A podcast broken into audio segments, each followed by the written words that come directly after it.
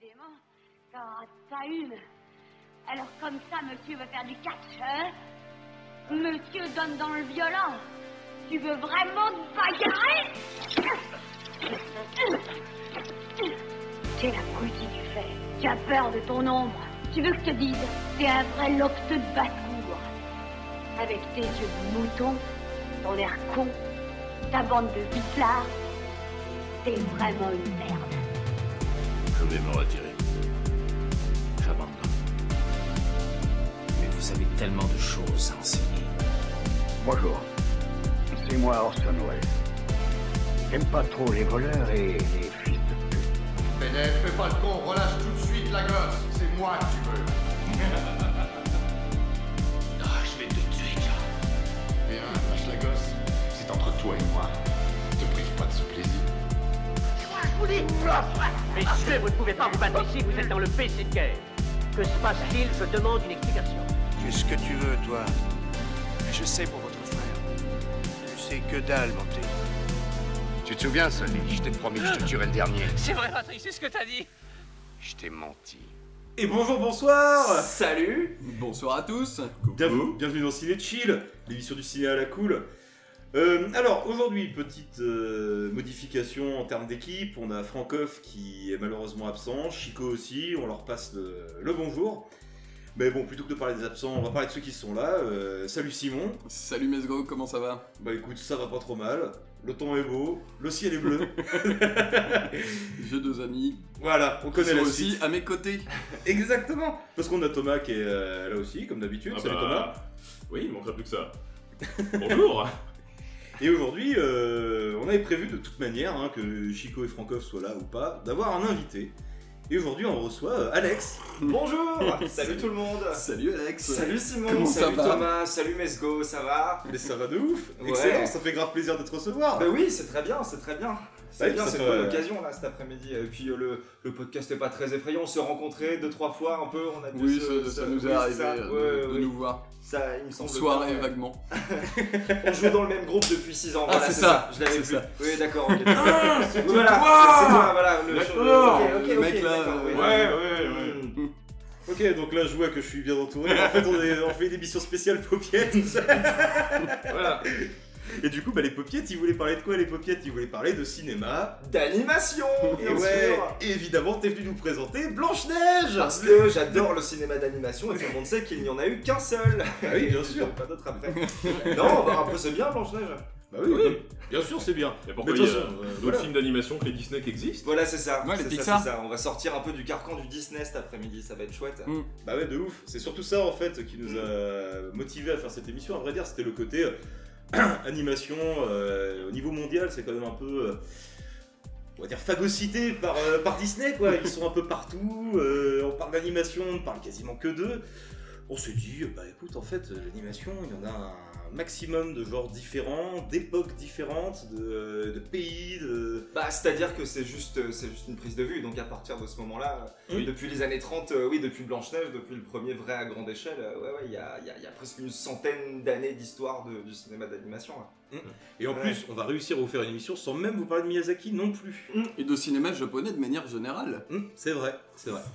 Oui, on reste sur du bon gros européen là, je crois. même. Ouais, français, espagnol, euh, effectivement. Deux films français. Deux films français. Et The Hum. Tune, c'est Américain, t'as raison, c'est américain. Du coup. Américain, je, mais sais pas du tout Disney. Spoiler Non, Ah non, je savais pas si c'était euh, britannique ou. euh, non, non, oui, c'est c'est, euh, américo-américain à fond, euh, The Tune. Ouais, ouais.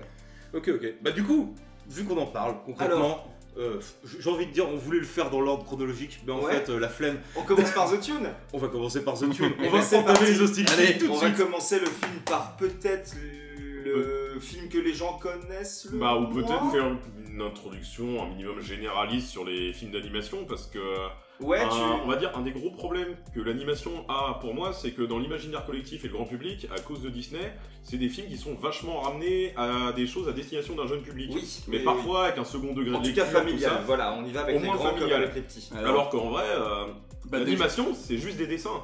Et le gros avantage que ça a pour moi, c'est surtout qu'on peut complètement s'affranchir de tout ce qui va être les limites techniques du cinéma traditionnel. Les acteurs, le fait que les décors soient réalistes ou pas, les angles de caméra, les prises de vue, tout ça dans le cinéma d'animation complètement remis à zéro.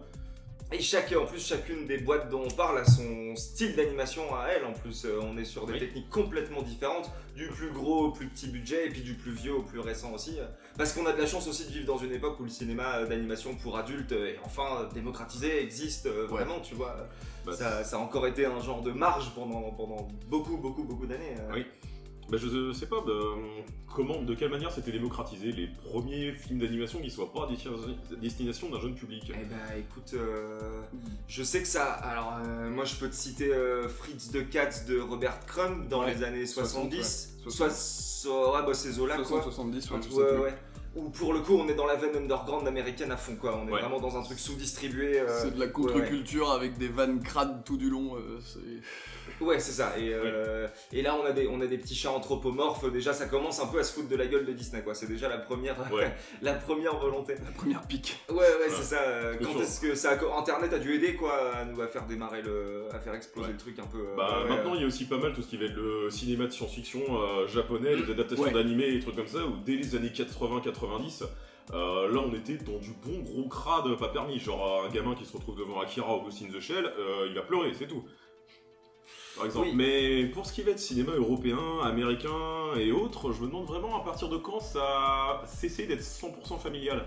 Ouais, ouais, ouais, ouais, c'est vrai, c'est juste. Bah écoute, déjà, finalement, euh, l'un des films qu'on va traiter tout à l'heure avait cette euh, volonté, même deux, on va dire, d'être euh, le- les, les grands précurseurs en France du cinéma d'animation, Ouais.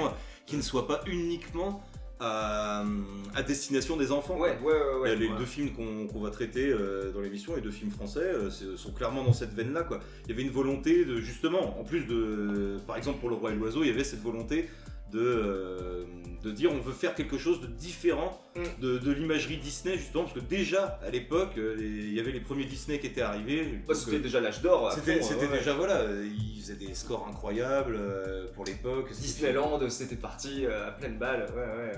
donc il y avait cette volonté ouais, de, de réaxer le truc un peu dans un cinéma, bah, notamment pour Roi l'Oiseau, parce que c'est celui que moi je vais traiter, dans un côté très, euh, très poésie en fait, et qui, qui puisse à la fois parler à, à des gamins et à leur imaginaire, et à la fois aux adultes qui peuvent voir euh, le, le second degré de lecture Oui. qu'un gamin va pas nécessairement voir quand il, quand il voit le film, il va peut-être plutôt le ressentir, mais pas nécessairement le comprendre. Oui, bah c'est encore un autre cinéma pour adultes. Il est plus implicite encore, euh, Mm. celui-là. Euh, ouais, effectivement, euh, on est plus dans, dans, dans la réflexion que, que dans certaines images violentes des films qu'on a choisis, euh, d'autres films qu'on a choisis par exemple. Ouais. Ah bah oui c'est sûr, vu la sélection de, du jour.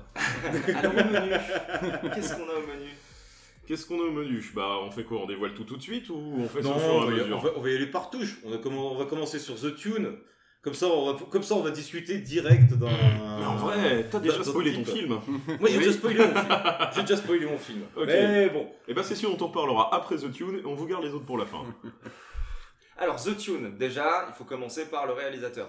Il faut commencer par Bill Plimpton, et non pas Clinton, on parle bien de Bill Plimpton, qui est un, qui est un, un petit bonhomme qui a commencé, euh, qui a commencé euh, bah, donc, comme, comme, comme beaucoup d'animateurs américains dans les, dans les newspapers, quoi, dans les quotidiens. Il faisait des dessins de cul, des dessins de nichons, ça Il marchait faisait du bien, comic strip ou. Il faisait euh, du comic strip, il était très comic strip, ouais. Il s'est fait recruter ensuite par, par MTV, donc il a, il a vraiment pris son temps. Le court métrage, est le, pardon, le, le film The Tune est arrivé sur, euh, sur, euh, sur le tard un peu. Il avait déjà 45 ans, donc il avait sa petite carrière d'animateur avant, mais euh, pour MTV, voilà, des animations, des skits très kaléidoscopiques pour, faire exploser le logo MTV, etc. Ça marchait de mieux en mieux, il y a eu des courts-métrages de partout, et euh, The Tune, c'est son premier film, et on retrouve dans ce film quelques-uns des courts-métrages qu'il avait déjà fait avant, qu'il avait déjà commencé à, à préparer un peu. Et donc ils font partie intégrante des scènes du film. euh, Mais du coup, est-ce que c'est euh, le film est une succession de courts-métrages ou est-ce qu'il a vraiment été pensé en tant que tel Euh, non, non, pas que. en Bah, en fait, on est, sur, on est vraiment sur un film à sketch, tu vois. on est vraiment sur des petites séquences qui s'entrecoupent. Il y a deux, trois, pas plus, hein, deux, trois courts-métrages qu'il avait déjà essayé avant, notamment.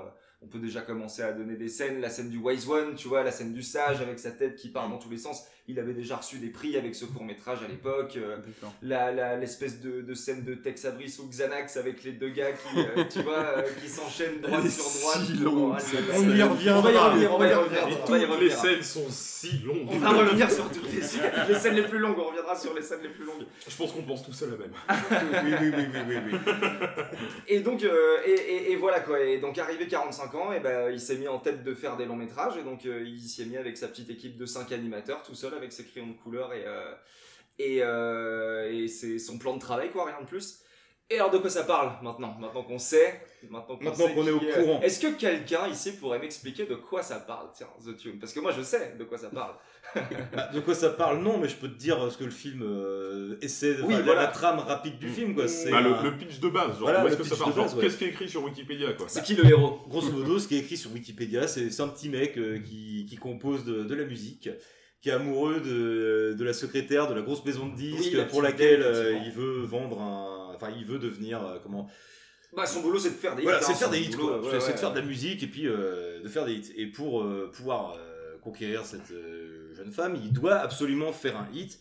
Et là, son grand chef, le grand chef de la major Ouais. l'appelle et lui dit Tu as 47 minutes pour me pondre un hit, sans quoi tu es viré. C'est ça, sachant que le mec lui dit, alors là, le hit, non mais vraiment, il est prêt. Il me manque mes deux lignes, mais euh, on le voit tester un peu son, son, son morceau au début. Dans 47 minutes, le morceau sera prêt. Voilà, c'est ça, il manque deux lignes.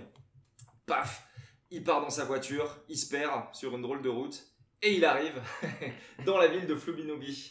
Dans la ville de Flubinobi. Ville merveilleuse. Ville merveilleuse, voilà, et alors ça se transforme en comédie musicale, ça se barre en, ça se barre en Disney sous acide, où on lui apprend plus ou moins à... En fait, on va, on va, Dell va apprendre qu'on qu'on- qu'on fait des morceaux pas pour l'argent, mais avec le cœur, globalement. C'est la gentille morale qui est, qui est évoquée tout au long du Ah film. bah c'est distillé tout le long. euh. Oui, Oui, voilà, oui, c'est oui. ça, c'est ça, c'est ça. Il apprend ça au travers des relations euh, qui, qui, qui tissent un peu avec tous les personnages. Et alors ça. on a, Des relations un peu loufoques, hein, on peut le voilà, oui, oui, bah, on a, on a plein d'illuminés. Alors déjà, les personnages sont loufoques, mais ce qu'il voit en plus de ces personnages, parce que tu sais, c'est lui qui se les imagine. C'est, je Mm. pense que Oui, bien sûr, c'est un voyage Mm. mental, quoi.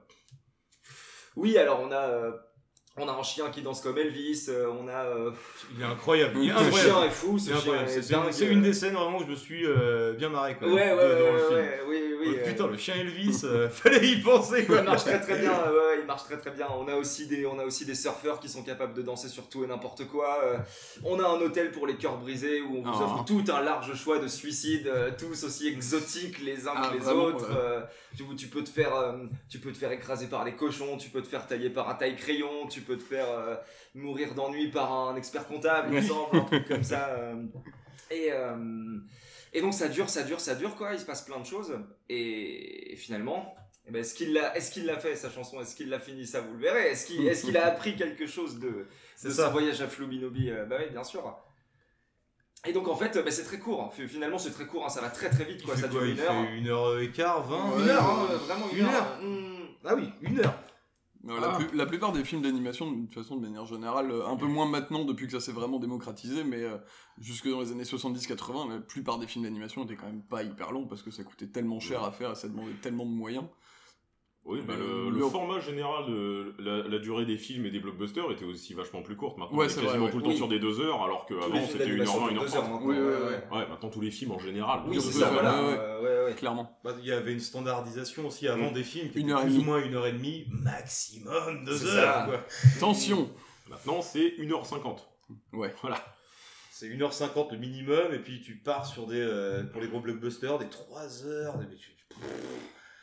Qui a envie de voir aucun 3 sens. heures de Marvel Wait. On va pas faire genre qu'on l'a pas tous fait. les mois. oh là là. Et alors, euh, et pourquoi j'ai aimé ce film? Parce qu'en fait, on on n'a pas choisi nos films parce que c'est les meilleurs films du monde, mais parce qu'on les aime pour une petite raison euh, quelque part dans. Et je serais le premier à défendre, Bah oui, vu voilà, comment je me suis fait allumer avec Vampire. mais ouais, ouais. euh, pourquoi j'adore ce film? Bah Parce que c'est un, ouais, c'est un, c'est un vrai fuck à toute l'industrie de l'animation déjà en place euh, à l'époque, quoi. Parce que on l'a, on avait vu euh, Monsieur Bill Clinton avec Tout Simon à fait. au, au- quel cinéma? Le petit cinéma de juste euh, à côté de Bouffet, le cinématographe en Le fait. Le cinématographe, cinématographe. oui, le tout petit. Ouais, ouais, il venait présenter son dernier film et il expliquait tout simplement euh, qu'il a refusé un chèque d'un million de dollars de Disney, quoi, qu'il voulait le prendre comme animateur. Et le mec a dit non, non, moi je continue de faire mes films, je continue de pas gagner d'argent, mais je continue de, de faire ce que j'ai envie de faire. Et c'est qui ça qui ouais. transpire à fond dans le film, quoi. Je fais ce que je veux avec mes crayons de couleur, je fais le film avec le temps que je veux. Ah, mais ça transpire la transgression, tu vois. Ouais, ouais, bien sûr. C'est évident. C'est- Ouais, ouais. Il y, a, il y a- il y a un côté politique à faire un, un film dans cette veine-là. Dans ces années-là, avec ce style de dessin, le trait Ouais, qu'il peut y avoir. on en qui a est- pas parlé, mais, hyper euh, Il y a un en fait, du quoi. trait trop lisse en fait. C'est ça, vois, quoi. ouais, Tu, sens que limite les, les vêtements des personnages, j'ai l'impression que par moment ils sont crayonnés au bic. Oui, Ouais, Bien ouais, sûr, sur ce- puis chaque dessin c'est crayonné différemment, donc du coup t'as pour donner une espèce de même mouvement, les mouvements du, du- des vêtements qui est, qui, qui- je sais pas, Mm. qui te, qui te rend un truc très, très particulier. Très. Et puis il y a aussi Oui. plein de digressions, hein, parce que les chansons ça, ça, ça change un peu. On a des trucs très pastels, très épais. Ouais, Del il est souvent très crayonné comme ça.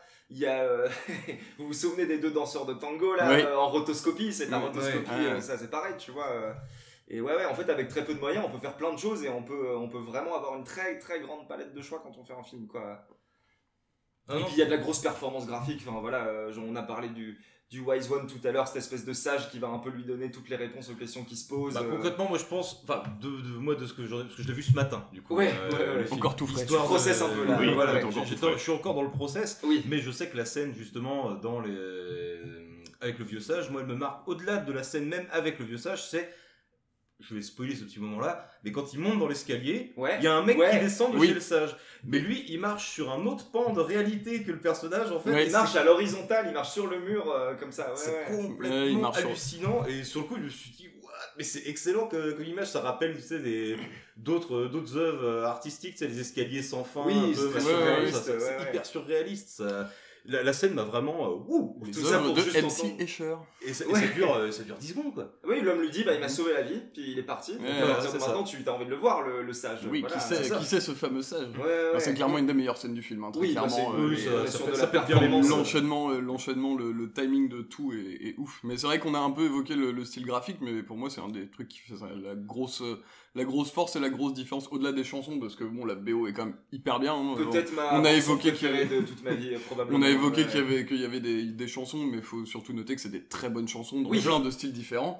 Concrètement, moi, c'est la BO qui m'a maintenu dans le film. en Ouais. fait.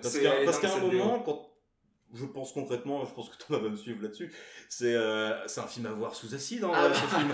Bah ouais, parce que là vous en parlez tous comme d'un chef-d'œuvre depuis tout à l'heure, mais euh, moi franchement, Thomas, je l'ai vu complètement oh sobre, là. à n'absolument pas savoir à quoi m'attendre, et je ne dirais pas du tout que j'ai passé un bon moment. C'est, on va dire, je reconnais toutes les qualités graphiques, l'imagination du truc, euh, les idées, les trucs complètement psychédéliques, mais alors c'est interminablement, c'est interminable et C'est interminable, extrêmement interminable. ouais. douloureux à Mais regarder. Il y, a- il y a une scène quand même qui est particulièrement douloureuse. Ah, hein, euh, c'est les deux mecs Ah, qui les se putains cognent sur de- la gueule. Les- Ah, qui se ouais, cognent sur la gueule et qui s'éclatent la tronche, mais j'ai l'impression que cette scène a duré 8 putains d'heures. Eh.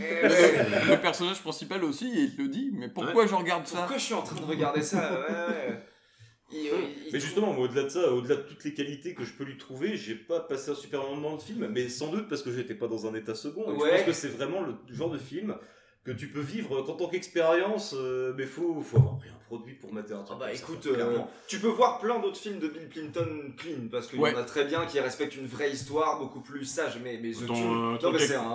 les aliens que je vous avais montré là Par exemple. Par exemple, ouais. Ouais, alors, c'est ça que t'appelles une histoire cohérente toi Non, non, non, non, non, non, mais celui-là c'est pareil. Il y a- J'ai besoin de te réconcilier avec Bill Clinton encore, toi. Et Ah non, Mais non, non, euh, Moi je trouve ça très bien, mais très désagréable. Ouais, ouais, c'est ça. C'est surtout ça. Mais The, The- The Tune, c'est oui, c'est vraiment faut regarder ça. euh, faut- c'est un voyage, hein, un voyage, c'est un espèce de Bah, voyage spirituel. Euh, D'un côté, ouais. on a le gros cliché des gens qui disent genre ouais, mais cette œuvre-là, il faut prendre de la drogue pour vraiment l'apprécier, Oui, blabla, comme si jamais on n'avait pas assez d'imagination ou qu'il fallait forcément être dans un état second, parce que juste dire euh, ouais, faut être drogué pour mater ce genre de truc, euh, non, pas Pas nécessairement. nécessairement pour, Mais euh, là, ouais. pour ce coup-là, là pour moi, faut vraiment le mater complètement éclaté parce que le problème, c'est surtout que les scènes sont extrêmement longues, répétitives, euh, parfois dans leur délire. Bah, Et c'est vraiment fait pour te faire, euh, bah, te plonger dans une espèce de transe étrange Bah ouais, ouais, entre les dessins complètement à l'arrache. La musique euh, qui est hyper changeante, euh, vachement basée Ah sur oui. des boucles et, euh, Puis il y a un comique de répétition qui est très lourd aussi, tu remarqueras. Voilà. Tu vois, c'est ça qui donne cette espèce de côté comique de répétition comme ça. toutes les voitures, toutes les têtes d'animaux, toutes les Mm. manières de mourir possibles et imaginables. Et en fait, on a très peu de gags, mais Mm. qui sont étirés jusqu'à l'os, quoi, jusqu'à ce que Voilà. tu sois essoufflé de regarder. Et ça, c'est des trucs ça, qui font pas marrer un mec sobre pour moi. Enfin, genre, Ouais, voilà, moi sobre, il est devant Oui. en mode. Ça termine quand ta blague? C'est pas la peine de me la répéter huit fois en fait. Par contre, Après, moi complètement de- éclaté, Là, pour le coup, je rigole. Ouais, ouais, ouais. mais oui, oui, non, c'est vrai que c'est une question de contexte. Mais tu rentrais du taf, euh, t'étais t'étais claqué. Ah, je sais euh, pas, non, mais juste, euh, je me suis posé, euh, genre à 20h, je me suis dit, tiens, faut que je regarde le film qu'Alex il m'a proposé pour le truc d'avant- pour notre émission. Ça a l'air d'être un peu l'équivalent du film avec les extraterrestres complètement arrachés qu'il m'avait déjà montré. Regardez, Et du coup, euh, j'ai vu ça, les j'étais en de mode, bah ouais, c'est pareil, avec moins de scénario et plus de musique. ouais, euh, Et moins de bah, sexe aussi. Et les mutants de l'espace, c'est la même chose avec plus de gore et plus de cul, effectivement. Oui. Ouais, ouais, ouais, ouais, ouais. Et la même histoire incohérente pour le coup. euh, oui, oui, oui. Moi, j'adore. Ah là là là là. Mais c'est le moment de créditer Maureen McElrean pour la direction artistique, la direction de la musique, du coup, la bande son. Il y a une nana qui s'appelle, je l'ai mal prononcé d'ailleurs, Maureen McElheron, qui a pas fait grand chose d'autre dans sa carrière que faire toutes les musiques de films de Bill Clinton, quoi, depuis le début jusqu'au dernier. C'est elle qui a écrit toutes les chansons, c'est elle qui fait la voix de, de Dell, qui chante aussi quand, euh, quand c'est la, quand c'est Dell qui chante, quoi. Et euh, cette nana est très balèze. Ouais, ouais. Mais du coup, ce qu'on peut dire, c'est que c'est un peu comme un épisode des Teletubbies, quoi, ce film, quoi. Si vous êtes pas, si vous êtes pas suffisamment arraché, regardez pas, vous allez vous faire du mal. Regardez ça à deux ans et demi quand le, le temps et l'espace n'ont aucun impact sur vous, quoi. Montrez ça à vos ouais, enfants, à vos neveux, nièces. Ah bah, vrai, euh, Après Thomas, tu peux le revoir deux trois fois aussi parce que je me souviens que j'étais, je faisais pas le fiero après mon premier visionnage. Ouais, ouais, ouais, faudrait vois, que je le euh, revoie, mais le truc c'est que bah, j'ai trouvé ça vachement bien. T'as évidemment tout le message de grosse quête initiatique, de fuck off, de euh, Ouais. je dois créer un, un- je dois créer un morceau, un, ou une boucle, je sais plus. hit, il quoi. doit créer le plus gros hit de tous les temps, et il a genre 40 minutes pour le faire, un truc Oui, comme ça. pour le finir en tout Pour cas. le terminer. Ouais, ouais. Et euh, bah par rapport à tout ce que tu racontais de Bill Clinton et compagnie, du fait qu'il ait refusé son gros chèque de Disney et autres, vu que tous les personnages vont lui expliquer qu'en fait il faut absolument que la musique vienne du cœur et que juste vouloir faire un hit pour faire un hit c'est un truc qui va pas marcher. Voilà, c'est ça. Bon, Ça le fait film sens. fonctionne dans son message, c'est juste dommage qu'il fasse aussi mal à la gueule. Bah, c'est chargé, hein, ouais, ouais. Il y a peu d'images, mais chaque image est toute pleine de cheveux, toute pleine de poils. Tu vois, euh, on les voit encore les poils sur le sur l'écran euh, qui, qui traînent un peu. Oui, c'est oui, bah, c'est à l'arrache, hein, c'est un film complètement à l'arrache. Ah, hein, c'est dans la film, catégorie des œuvres d'art objectivement très qualitatives mais devant lesquelles on passe un mauvais moment. euh, Ouais, ouais, ouais, ouais, c'est clair. Sauf si on est chargé à bloc. Voilà. Ah, moi j'ai passé un bon moment à chaque fois. Oui, moi Ouais. aussi. euh, Bah, je pense qu'en sachant à quoi s'attendre, en le revoyant, c'est mieux. Oui, Parce que je- surtout je le, style graphique, euh, quand t'es pas prêt, t'es pas prêt. Ouais, non, non, c'est euh, clair. je sais que le style graphique on dit ça comme si on en euh, parle comme d'un chef-d'œuvre, un truc artistiquement à part et compagnie, mais en vrai, c'est vraiment à l'arrache dessiné au crayon couleur. hein. C'est Ah, du mais crayon couleur. Littéralement. Ça se voit, ça, se voit, mais justement, c'est- ça qui donne son identité C'est les dessins que tu faisais dans, c'est- ta- dans la marge de ton cahier quand tu t'emmerdais euh, en heure de permanence. Quoi. Mais animé pendant une heure, qui semble en durer 8, et avec un scénario complètement arraché qui parle de niquer le système en faisant de la musique en 40 Ouais, ouais, ouais. Ah, bah, il y a de scénario, hein, c'est une comédie musicale. Hein. Ouais, Mm. ouais, c'est rien de plus qu'une comédie musicale, c'est clair. hein. C'est clair, parce qu'au final, bon, l'histoire c'est quoi Nanani, nanana, il a fait sa chanson, etc. On s'en bat les couilles de la fin du film, tu vois. Ah, je vais vous l'acheter, votre chanson, c'est super, blablabla. Ah là, ça a changé ma vision de la vie. Oui, voilà, voilà, voilà. Mais ouais, ouais. Euh, Ça marche bien. Ou alors ça marche pas du tout, du tout, du tout, du tout, quoi. Euh, Je... T'es pas le seul hein, à, Oui. à avoir cette de film. C'est pas euh. le genre de truc où on peut dire j'ai aimé euh, moyen ou je suis Non, euh, voilà, bah, c'est pas ça, non. Non, non, ouais. Ouais, soit tu dis je suis fan, soit tu dis au secours, c'était horrible et t'es replié par terre sous, ta, sous ton bureau. Mais je pense que je me serais quand même tenté par l'idée de le, de le revoir maintenant que je Ouais. l'ai vu et que je sais à quoi m'attendre. Oui, bah oui, oui. Parce que je t'avoue que la surprise a été totale, parce que la pre- euh, je l'ai lancé et vraiment ça a été. euh, Bordel, mais ça fait combien de temps que je suis devant ce film Ça fait combien de temps que j'ai lancé la lecture de ce truc À 20 minutes D'accord. Euh, non, puis c'est vrai qu'il y, a- Ouais. il y a des moments où tu, ouais, tu remets en question tes, tes, ouais, tes goûts sur plein de choses. Enfin, quand t'es au milieu de la scène des deux danseurs de tango qui se racontent des blagues, Ah là là, elle qui sont longue, pas censés. celle-là. Euh, tu sais, euh, pourquoi faut faire attention quand il pleut des cordes? On pourrait marcher sur un pendu et donc ça fait rire un peu la danseuse, mais ça la fait bien trop rire pour ce que ça devrait la faire rire. Et ça dure trois fois, quatre fois. Alors c'est vrai qu'il y a. Il y a un moment où on a, ouais, on a envie de faire une pause alors que ça fait que 35 minutes Mm. qu'on est en train de regarder l'objet, quoi. Euh, Mm. Ouais, c'est. Bah, sous ses airs euh, mignons, c'est un film qui t'agresse pas mal. Hein. Ouais, c'est ça, Euh, puis qui raconte quand même des problématiques lourdes aussi. Enfin, le, le Heartbreak Hotel, là, c'est raconté tout mignon, mais Oui, bah, de merde. c'est, euh, pour moi, c'est une des meilleures scènes aussi. Euh, oui, le Heartbreak sûr, Hotel, ouais. que ce soit la chanson ou la scène en elle-même, euh, elle, est, elle est hyper bien pour le Ouais. coup. euh. Ouais, ouais. Et le fait de le revoir fait grandir les chansons en toi aussi, hein, vraiment. euh, parce que ce qui est fun, c'est qu'évidemment, on te dit euh, qu'il faut faire des chansons avec le cœur. Donc c'est ce qu'on te montre dans le film. Il essaie de faire des chansons avec le cœur. Résultat des courses, bah tous les morceaux sont des hits en fait. Et Bah, tu les connais ouais, tous c'est à la ça. fin, tu vois. Il y a ça, il y a- il- on se balade entre la country, le blues, ça couvre un peu toute la musique euh, anglo-saxonne 50-70. euh, ouais, surf rock, euh, pop, folk. Il y en a vraiment pour. euh, Pour tous les pour goûts. tous les goûts, ouais, ouais. Chanté par un chanteur différent, avec un orchestre différent à chaque fois, si ça va être pour du rockabilly ou du blues. euh. Bah, tu le vends bien ton film. J'adore ce film, Ouais, j'adore ce vends C'est mon film préféré Bah, d'animation. J'ai presque voilà. envie de le revoir, mais avec quelqu'un qui l'aime bien. Eh bah, t'es t'es dispo On se semaine une projection, écoute. Ouais, voilà. Séance de rattrapage. C'est ça. Genre expliquer pourquoi c'est bien, merde. Oui, oui, oui, bah oui, bien sûr.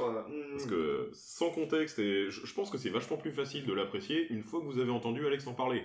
Ah bah alors là, Voilà. c'est c'est ce que j'aurais fait de mieux euh, dans ma semaine. Vous qu'en êtes là à 25 minutes d'émission, allez voir The Tune. Allez voir The Tune de Bill Clinton. Puis revenez pour la suite, hein. Oui. Oui, Euh, bah quand vous serez au milieu du film pendant le mal de crâne, vous vous sortez un petit euh, Voilà. paracétamol et puis vous continuez le podcast. c'est nous, ça va? C'était bien le tango, hein Bah, en tout cas, vous aurez bien compris, on est quand même assez divisé sur, euh, sur The Ouais, Tune, mais c'est hein. bien, c'est cool, euh, c'est cool. Ouais, On est ouais. vraiment sur un 2-2, quoi, euh, en mode de bien aimé, voire même carrément au-dessus de, Ouais. de la mêlée pour, pour Alex. Et euh, deux qui l'ont moyennement apprécié, mais ça demande quand même un revisionnage. Donc, moi, tout ce que je peux vous conseiller en vrai, c'est quand même de le voir, parce que c'est toujours cool de voir des films qu'on connaît pas, de se confronter à des Oui. styles Oui. d'animation que t'as oui, pas oui. du tout l'habitude de voir. Si t'as vu que des Disney dans ta vie, bah fonce voir The Tune à un moment, parce que tu vas voir que tu vas peut-être passer un mauvais moment, mais au moins t'auras vu un truc que tu reverras peut-être Ouais, pas ouais, une deuxième bah, fois dans voilà, ta vie, quoi. ben, ne serait-ce que le style graphique, c'est vrai que je connais aucun autre film qui ressemble à ça. Euh, Il y, a- Moi non il y a des films d'animation avec des styles vraiment pétés, mais alors celui-là, il est vraiment unique. euh. Oui. Puis c'est pas parce qu'un truc est bien qu'on doit forcément l'apprécier non plus. C'est On exactement. peut regarder ça Et par l'in- curiosité. l'inverse, c'est vrai aussi. L'inverse, c'est vrai aussi. On peut aimer des films objectivement nuls. Bah là, The Tune, c'est objectivement bien, mais j'ai objectivement pas aimé. Pourquoi tu me regardes comme ça, Simon Ah, même pas, euh, même pas, même pas. Euh, Là, c'est le moment où Franco fait de hurler Montoya, c'est ça? Ouais, On fera un insert euh, d'une précédente émission. on fera un insert Montoya. On se retrouve déjà à faire du fanservice. Voilà, c'est ça. C'est beau, c'est beau. Bravo les gars. C'est le leurre de Cinéphile. Montoya Mais tire Mais tire, qu'est-ce que t'attends Mais Montoya, mais, mais, mais tire, bordel de merde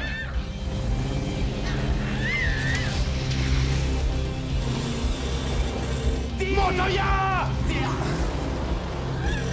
Putain, mais tire, Montoya Plus fort Tire Allez qu'est-ce que tu fous Mais tu es con Vous auriez pu me dire qu'ils étaient si forts. Ah, je savais pas qu'ils étaient si forts. Bon, bon, en tout cas, on vous passe une des chansons pour vous donner envie d'aller écouter fond, toutes ouais, les autres grave. du film. Tout à fait. Et puis, bon, on se retrouve euh, juste après. Lost?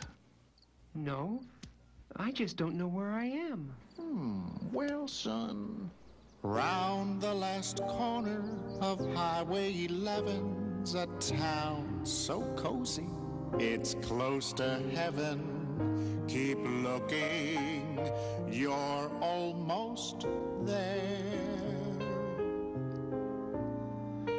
Past gentle valleys where cool breezes blow. You'll find rosy gardens where happiness grows. Happiness everywhere. Believe me, I've been around. But in Flooby Nooby, I finally settled down.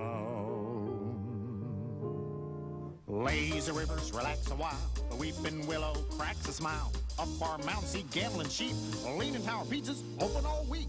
Mailmen backflip down the street, delivering letters with their feet. Trees jump, rope clouds sing along. Rush hour's only a second long. Floor and the ceiling are dying to date. Mother Wall says they'll have to eat. Dishes scrub, folks spuds bash themselves. Beans are swinging on a kitchen shelf. In Flooby Nooby, in Flooby Nooby. Rudy tooty, bout flooby nooby. Cars and trucks love to tap. Parking meters take a nap. Bills give a lift, tunnels scream. Bertha shakes streets, keeps them clean. Mattress flips you out of bed. Land in your clothes, hat flies on your head. Folks fly flapjacks, kites ride tracks. Pillows sing you to sleep at night. Rainbow shimmy chase you down. Fire plugs like to joke and clown. Gus won't cuss, Claire won't swear. Got a smile so big we'd have to share. In Flooby Nooby, in Nooby. Rooty tooty, bout flooby nooby. Mirrors flatter, go on and stare. Ben the barber has a way with hair. Veins love pants, Kurt's and outskirts. Bert's in the outskirts, in skirts. Uncle Bob sings real flat. Gramps plays by ear, he likes it like that. Fiddles with his whiskers, sings through his toes. Rehearsing a choir of goofy crows. Billy Walker's a sweet talker. Mare stares, she's a gawker. Duff is rough, Clive multiplies. Big boy here's got bedroom eyes. Stay with me. Stick around. If you lived here, you'd be home by now. Tilly's out, always on the phone. Bob here's Swiss, and someone take him home. Craig is vague, Steven's uneven. Little Bud plays hide and seeking. Dolphins golfing, crocodile smile. Bugs love hugs, reptiles foul. Chickens are picking, birds are nerds. Moles like to bowl, haven't you heard? Boxhawks, rocks, in and flubizoo. Eels make deals, you will too. Frogs wear locks. skunks are punks. Albatross floss, that ain't no bunk. Sun sings low, moon haunts the bar. Don't allow tears, always happy hour. Jukes are kooks, stools are cool. Drinks are kinky, they ain't no fools. In flube and newbie, in flube and newbie. In flube and newbie, in flube and newbie. In flube and newbie, in flube and newbie. In flube and newbie.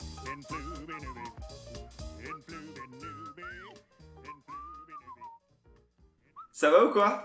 Bah écoute, ça va, hein, ça va, ça va. C'était bien, hein Eh, le son était cool en vrai. hein. Maureen McHale, Aaron, les gars. De toute façon, comme on vous l'a dit, hein, allez euh, faire un petit tour sur, euh, sur The Tune.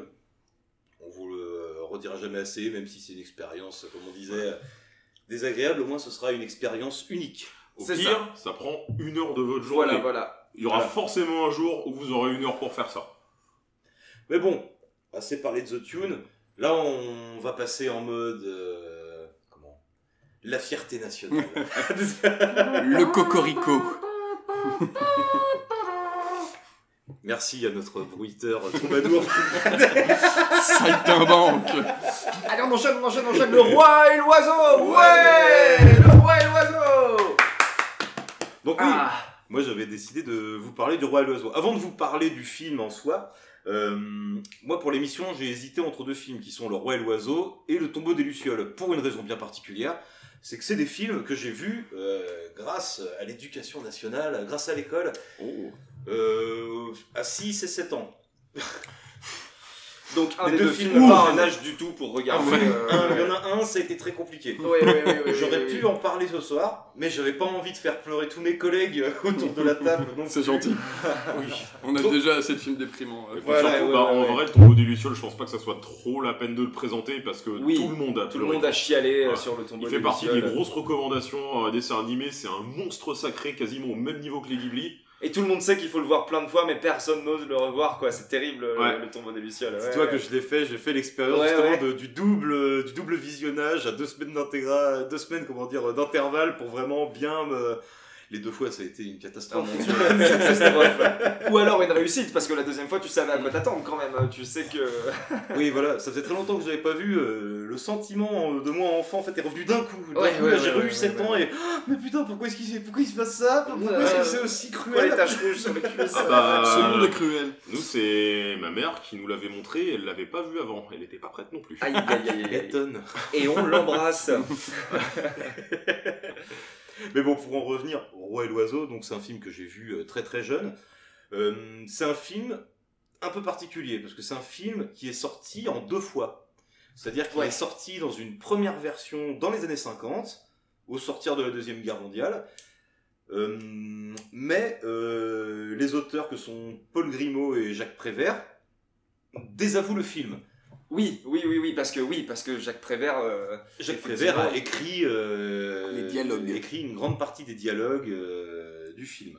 Et Jacques Prévert, on le connaît bien parce qu'on a appris tous ses poèmes Bah, quand on ça. était en moyenne section. Si quoi. on nous a amené le voir l'école, c'est parce qu'on étudiait Jacques Prévert euh, et ça rentrait dans le cadre. Oui, oui, oui, oui, oui. Ah, les poèmes à apprendre par cœur quand on avait 7 ans. Ouais, Exactement. La récitation au Voilà. tableau. La Ouais, récitation. la récitation au tableau, on terminait par Jacques Prévert.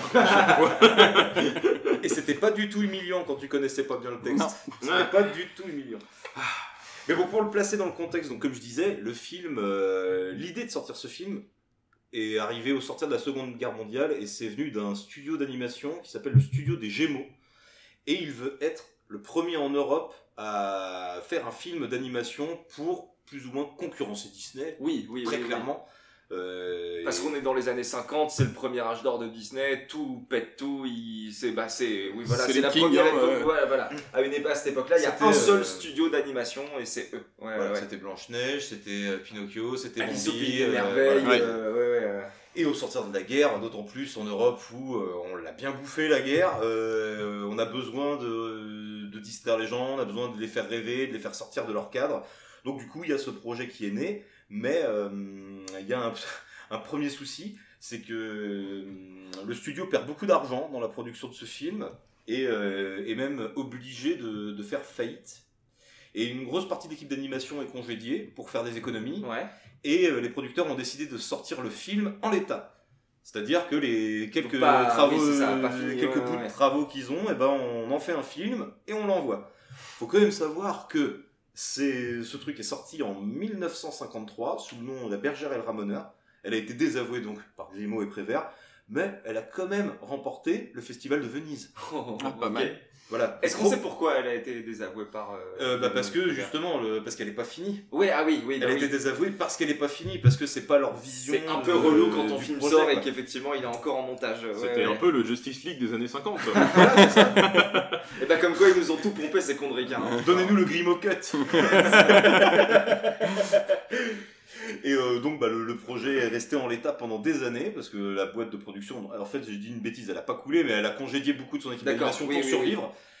Et elle a gardé les droits euh, sur le roi et l'oiseau, les droits exclusifs. Et en fait à un moment bah, cette, euh, cette société bah, elle a fini par être, euh, par être liquidée, rachetée, machin. Et les droits du, du roi et l'oiseau ont été rachetés par Grimaud lui-même qui a repris le projet en main, a remonté une équipe d'animateurs pour pondre la version du Roi et l'Oiseau que lui, il voulait faire avec Prévert à la base. Et ça s'est encore plus accéléré à la mort de Prévert.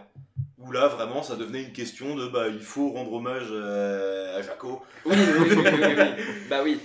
Et, euh, et du coup, bah, ils ont mis en chantier une nouvelle version, définitive, du coup, qui est complètement approuvée par, euh, par Grimaud lui-même, machin, ils ont tout fait, machin. Et ce truc est sorti en mars 1980.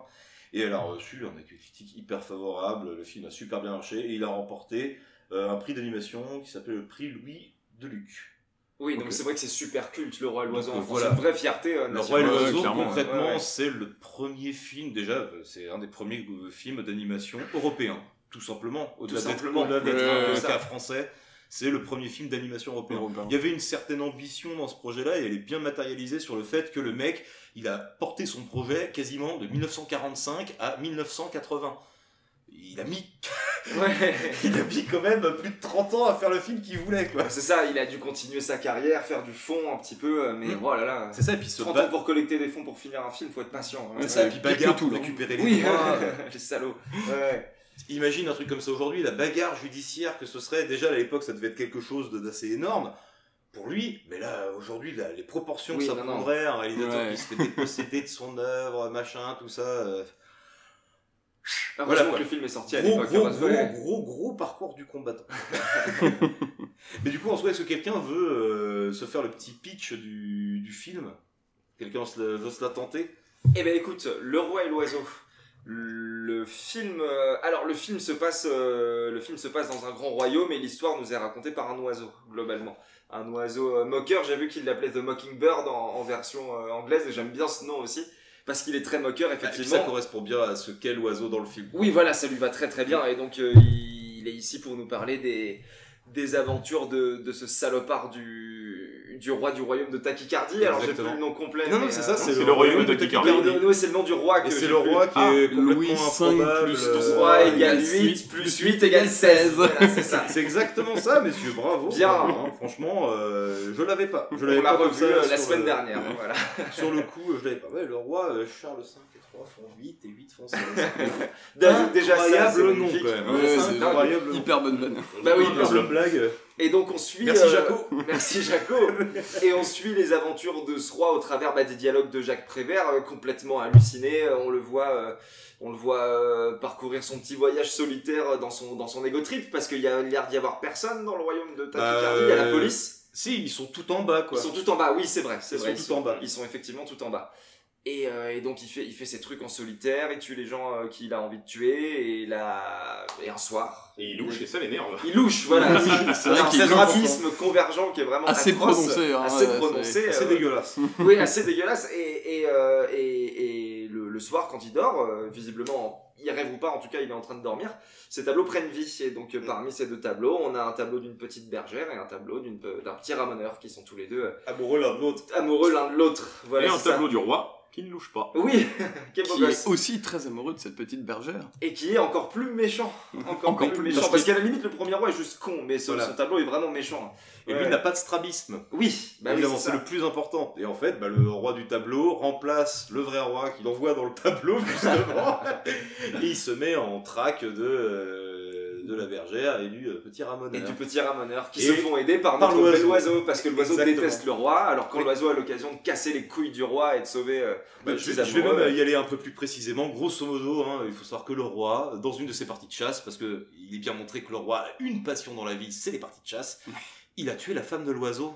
C'est vrai qu'il Oui, a fait c'est un sacré et salaud quand il même. essaie de continuer de tuer ses enfants les uns Oui, après oui, les euh, autres aussi. Exactement, d'ailleurs, ces euh, enfants qui sont un petit peu un cons. petit peu con con. Il y en a un qui se laisse quand même Oui. assez facilement le, avoir. le petit hein, jaune euh. oh tiens une cage Oh, c'est- allons ah, voir si ce qu'il y a là-dedans. C'est fou. Ah non, ça c'est encore fermé. Oh. Il y en a qui apprennent pas. hein. Et euh, je voulais placer aussi que moi, le palais de Tachycardie, concrètement, Ouais. me fait penser à Metropolis. Pour moi, la référence, Ouais. elle est ultra. Ah, Quel décor, quel décor incroyable. l'oiseau. oh là Avec là. ce délire, justement, comme je disais, le bas peuple vit tout en bas et le roi vit tout seul en Tout haut de en sa haut, putain après, de tour d'argent avec l'oiseau qui s'est perché juste au-dessus de lui et qui chier dessus. euh. Dormez, dormez, oh mon dieu. Dormez, dormez, petits oiseaux, petits oiseaux chéris, petits oiseaux chéris. Dormez, dormez, petits oiseaux, petits oiseaux chéris, petits oiseaux chéris. Papa est là qui veille, papa qui veille au grain. Dormez, petite merveille, il fera jour demain. Dormez, dormez, petits oiseaux, petits oiseaux chéris, petits oiseaux chéris. Dormez, dormez. Avec son putain d'ascenseur, avec le câble sous l'ascenseur là. Ça me perturbe, physiquement ça ne marche pas.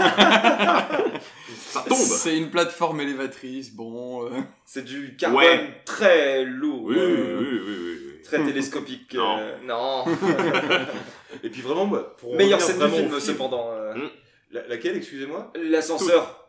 Troisième étage. Ah oui, d'accord, Ouais, ouais. Bah, je sais pas. Moi, je sais que j'aime beaucoup. C'est la scène dont je voulais parler, justement. Oui. Moi, c'est la scène où, justement, tu as le peintre officiel de, de la couronne qui vient peindre le roi. ouais.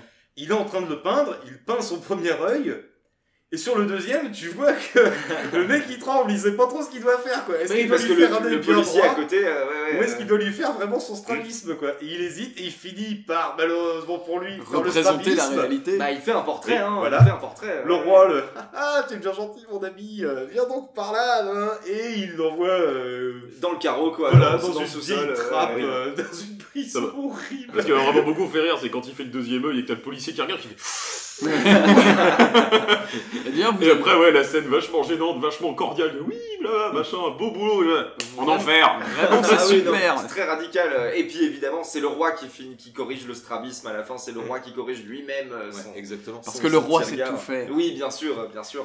Non, en fait, ce, qui est, ce qui est marrant dans ce film aussi, moi je trouve, hein, c'est que t'es presque dans un univers steampunk en fait. T'as du mal à vraiment délimiter où est le truc parce que à la Ouais. fois c'est un château médiéval, mais t'as un putain d'ascenseur qui t'amène dans des trucs complètement euh, anachroniques par rapport à la période où ça pourrait être censé se passer. T'as des putains de haut-parleurs euh, partout Oui, dans oui, le royaume, oui, c'est oui, 1984 un peu le Non, mais truc. c'est hein. vrai, Il y, a, il y a absolument toutes les technologies différentes. Il y a même des tours en verre qui ressemblent à des buildings qui sont à côté de trucs médiévaux, d'architecture pas possible, des escaliers euh, ultra abrupts avec des lignes de fuite complètement infernales.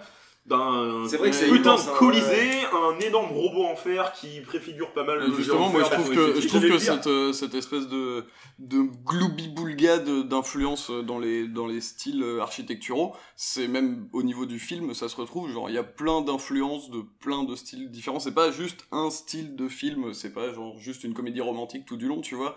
Il y a plein de trucs. Il y a, euh, il y a effectivement de la, y a de la romance, il y a de la SF, Il y y a du comique, il y a du t'as- comique, il y t'as a de l'action, il y a presque de l'horreur. hein, il y a ouais, en presque vrai, de des l'horreur, moments. c'est- Moi, quand le roi débarque et qu'il a plus son strabisme, machin, mais il en devient effrayant. Non, bien sûr, ouais. Et concrètement, grâce à ce film, grâce à la montée en ascenseur, justement, euh, moi j'ai compris euh, d'où me venait ma peur du vide. Hein, clairement. Ouais, oui, Ouais, oui, j'ai dû euh, prendre ça quand j'étais gamin en mode quand il monte, mais tu sens vraiment qu'il y a un sacré putain de vide entre l'endroit où il est et, euh, l'endroit où la le- terre le ferme. reste du Ou- peuple. Et Même puis- quand ils descendent tout au fond euh, avec les euh, flics euh, camouflés dans leur tenue de camouflage en briques, Oh, les- ou les- flics chauves-souris, là, oh la, cage à Batman, voilà. Ah non, mais Oui, c'est oui. hyper flippant. Alors moi je trouve que les flics, dans tout le film, ils ressemblent à un mélange entre Patibulaire et Scotland Yard. Hum, C'est vrai, il y a un truc dans, non, mais il y a un truc dans ce, dans ce goût-là. hein. Ouais. C'est très euh, hashtag France 2020. Et pourtant, dans les années 50, les gars.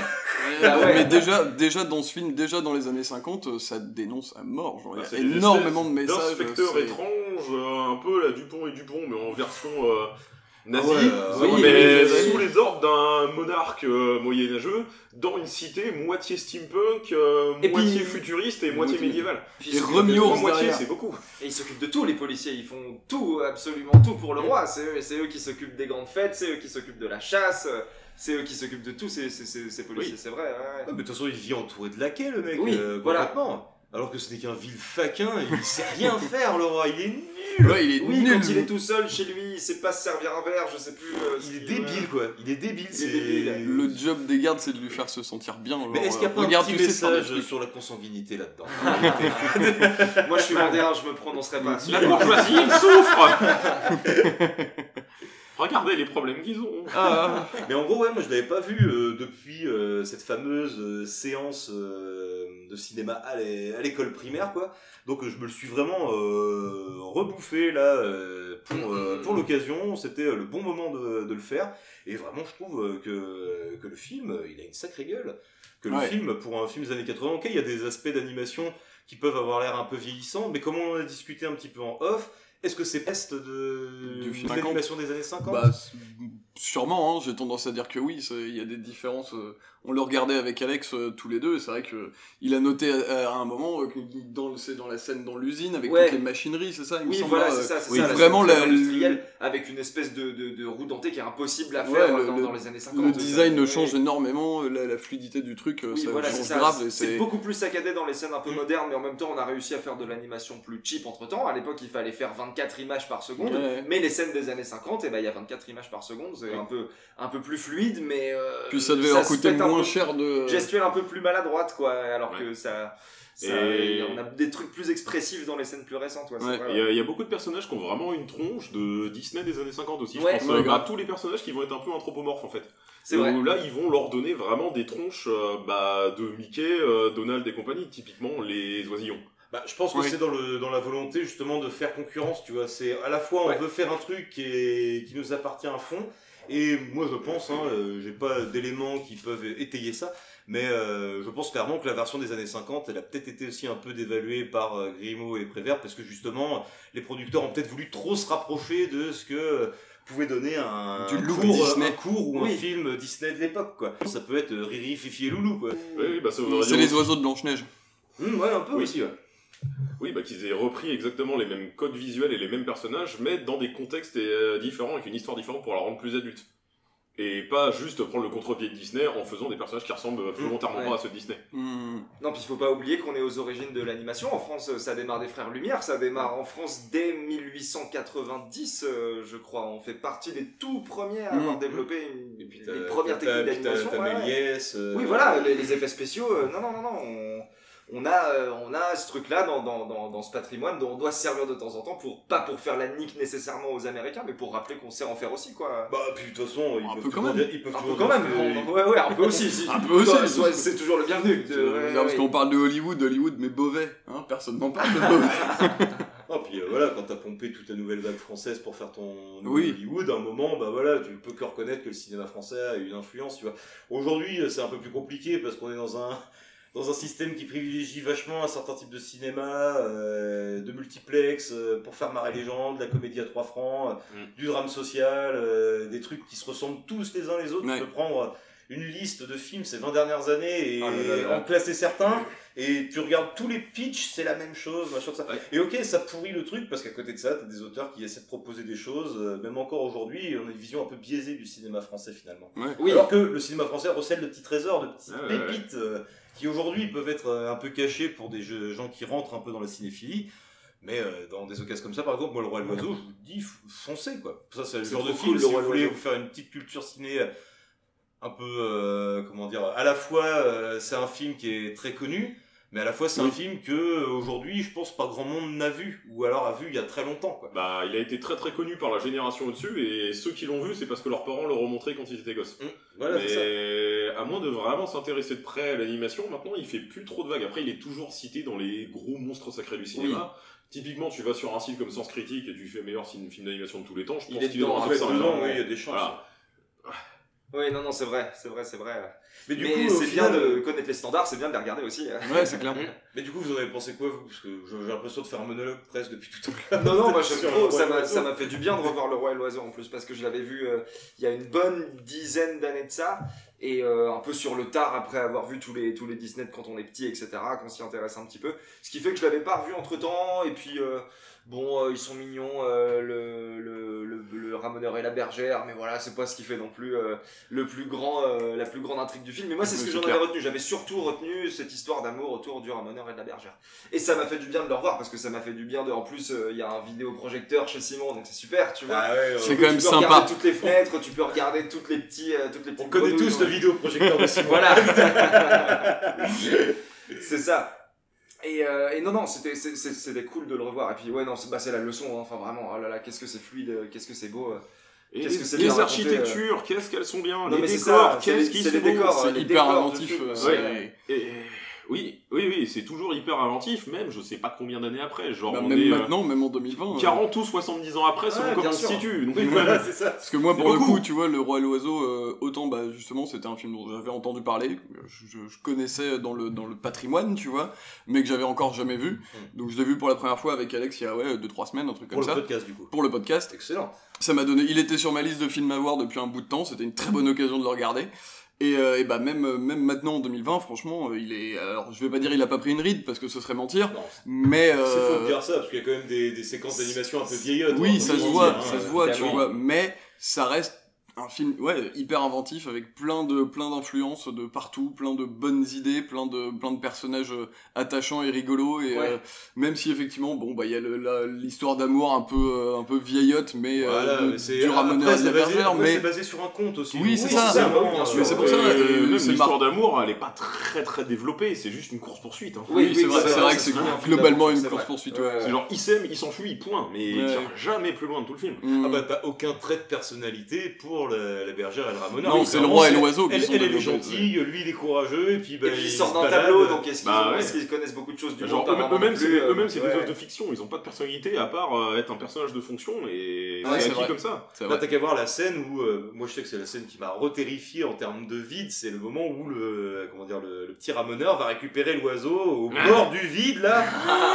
T'es là, mais Alors t'as- peur du vide toi Ah ouais, j'ai peur euh, du vide. Ah ouais, carrément, là on est au cinquième étage, je suis au bout de ma vie. Non mais moi je comprends parce que moi en plus j'habite là, tu vois. Terrible. Mais donc non, effectivement, euh, même maintenant, même en 2020, c'est un film que tu peux regarder Ouais. euh, et prendre un plaisir monstre Mm. parce que tu vas, tu vas pas t'ennuyer. Il y aura toujours quelque chose de nouveau pour attirer ton œil et pour te faire dire euh, putain, années 50, euh, ouais ça va. Hein. Ils étaient chauds. euh, Ils étaient chauds. Ils étaient très très Ouais, chauds. ouais. Puis au pire, tu te marreras avec l'oiseau. Oui, c'est ça, caustique, et puis qu'il est que marrant. autant autant le ramoneur et la autant le ramoneur et Ouais. la bergère ont pas de personnalité, autant le roi et l'oiseau qui sont vraiment développés, eux ils sont ils ont Oui. des personnalités vraiment fortes et Et marquantes c'est- et, et c'est pas ils pour portent tout que le le film. s'appelle Le Roi et l'Oiseau. Parce que Bah, la oui, oui. première version s'appelle justement La Bergère et le Le Ramoneur. Alors que je pense que la volonté aussi n'était pas de mettre l'accent sur la bergère et le ramoneur. Mm. C'est la relation conflictuelle entre le roi et ce putain ouais, de merde. Et toute sa famille. que moi, pour le coup, bah, moi, c'est un film que j'avais beaucoup vu quand j'avais genre entre 8 et 10 ans, parce que mes parents me l'avaient montré également, et... mais que j'avais pas revu depuis. Donc, euh, du coup, c'était mon premier visionnage depuis une quinzaine d'années, même si j'en avais pas mal de souvenirs de beaucoup de scènes, surtout sur la fin, genre la scène dans le Colisée avec les lions ou le... l'énorme géant de fer. Non mais pitié, les... attends excusez-moi, mais cette eh, les, lions, les tigres, ils ont pas l'air complètement défoncés. c'est Ils sont là, oh, tellement pas là, elle est hyper drôle cette scène. Ah, mais C'est génial. Mais la scène du géant est incroyable par contre pour le coup. Bah, c'est euh, pas le géant de fer, comme tu disais. Ouais, Moi, ouais, je- le- je- Ils sont pas allés chercher très loin pour créer le géant de fer. hein. Clairement, c'est le même design. hein. Ouais, c'est Alors, vrai. c'est le même design, mais là, c'est juste un outil. hein. Oui, c'est un petit. C'est la différence. Certes, certes. mais euh, en termes de design, euh, ça se rejoint quand Ouais. même euh, bizarrement beaucoup. Bon, Après, ça peut être un hommage. Hein. Moi, En j'ai même rien temps, euh, en même hein. c'est un film qui défonce réussi à de fer. faire le, Oui. le géant de fer en se basant sur ce Ouais. petit truc dans le roi C'est pas impossible, hein. Allons-y, les gars, pas de problème. Après, moi, le truc qui m'a le plus dérangé, là, en le revoyant, c'était l'oiseau, parce que je le trouve vraiment trop théâtral, il en fait vraiment trop des putains de caisses, et c'est un truc qui a un peu vieilli, parce que... Bah, c'est de la prose, hein. Ah oui, c'est de la prose, c'est de la prose, la même c'est de la prose réplique. complètement, mais alors le doubleur vocal en fait des Eh, tonnes un c'est vrai. infernal Ça me fait exploser de rire la première fois qu'il a pris la parole parce que je m'y attendais pas du tout. Genre, ah ouais, non, non, mais euh, ouh, ouh, Et puis, détends-toi con- Concrètement, je pense que l'oiseau, en fait, c'est un peu euh, l'incarnation de Prévert, en fait, dans la Oui. version de 80, quoi. Tu sens qu'il est au- vraiment au centre du truc et qu'on veut lui donner une très très grosse importance, mais le fait qu'il soit pas tout le temps à l'écran, pas du tout. Hein. Même pas tant Faut- que ça. faut, hein. faut pas vous, faut pas vous tromper, hein. le film Oui. s'appelle Le Roi et l'Oiseau, mais euh, c'est surtout le lore, en fait, qui est Oui, exploré. bien sûr, c'est ouais. tout l'univers, tout ce qui est le royaume de autour, Ah bah la course poursuite ça donne euh, ça donne lieu à effectivement juste pouvoir explorer les lieux et voir à quoi ça ressemble et, Et là, et tu délivrer deux trois messages politiques au passage et, euh, Et là, tu te bouffes une claque architecturale en vrai. parce que Bah ouais, c'est ça qu'on une disait, hein. de Ouf, enfin c'est. Mm. Enfin ouais, moi je sais qu'il m'impressionne toujours autant. Voilà. ouais non non C'est juste, euh, ma- matez-le pour voir une histoire sympa et surtout vous balader dans un univers, dans un design et dans euh, juste une tour qu'on va explorer de haut en bas. Voilà, c'est tout. c'est déjà beaucoup. Ah, C'est déjà énorme. Bah du coup, on va se passer un petit extrait et puis on va enchaîner euh, encore sur un, un autre film euh, français du coup. tout à fait On va partir Allez. dans l'espace. Ah oui. Dans l'espace. Et pas, on va pas avoir donné avis. Hein. Je tout de suite. Mesdames, Mesdemoiselles, Messieurs, oh, pardon.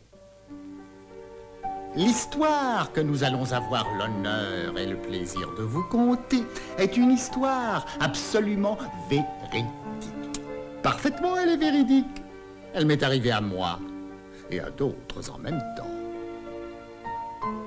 À cette époque, régnait encore le roi Charles V et 3 font 8 et 8 font 16 de tachycardie.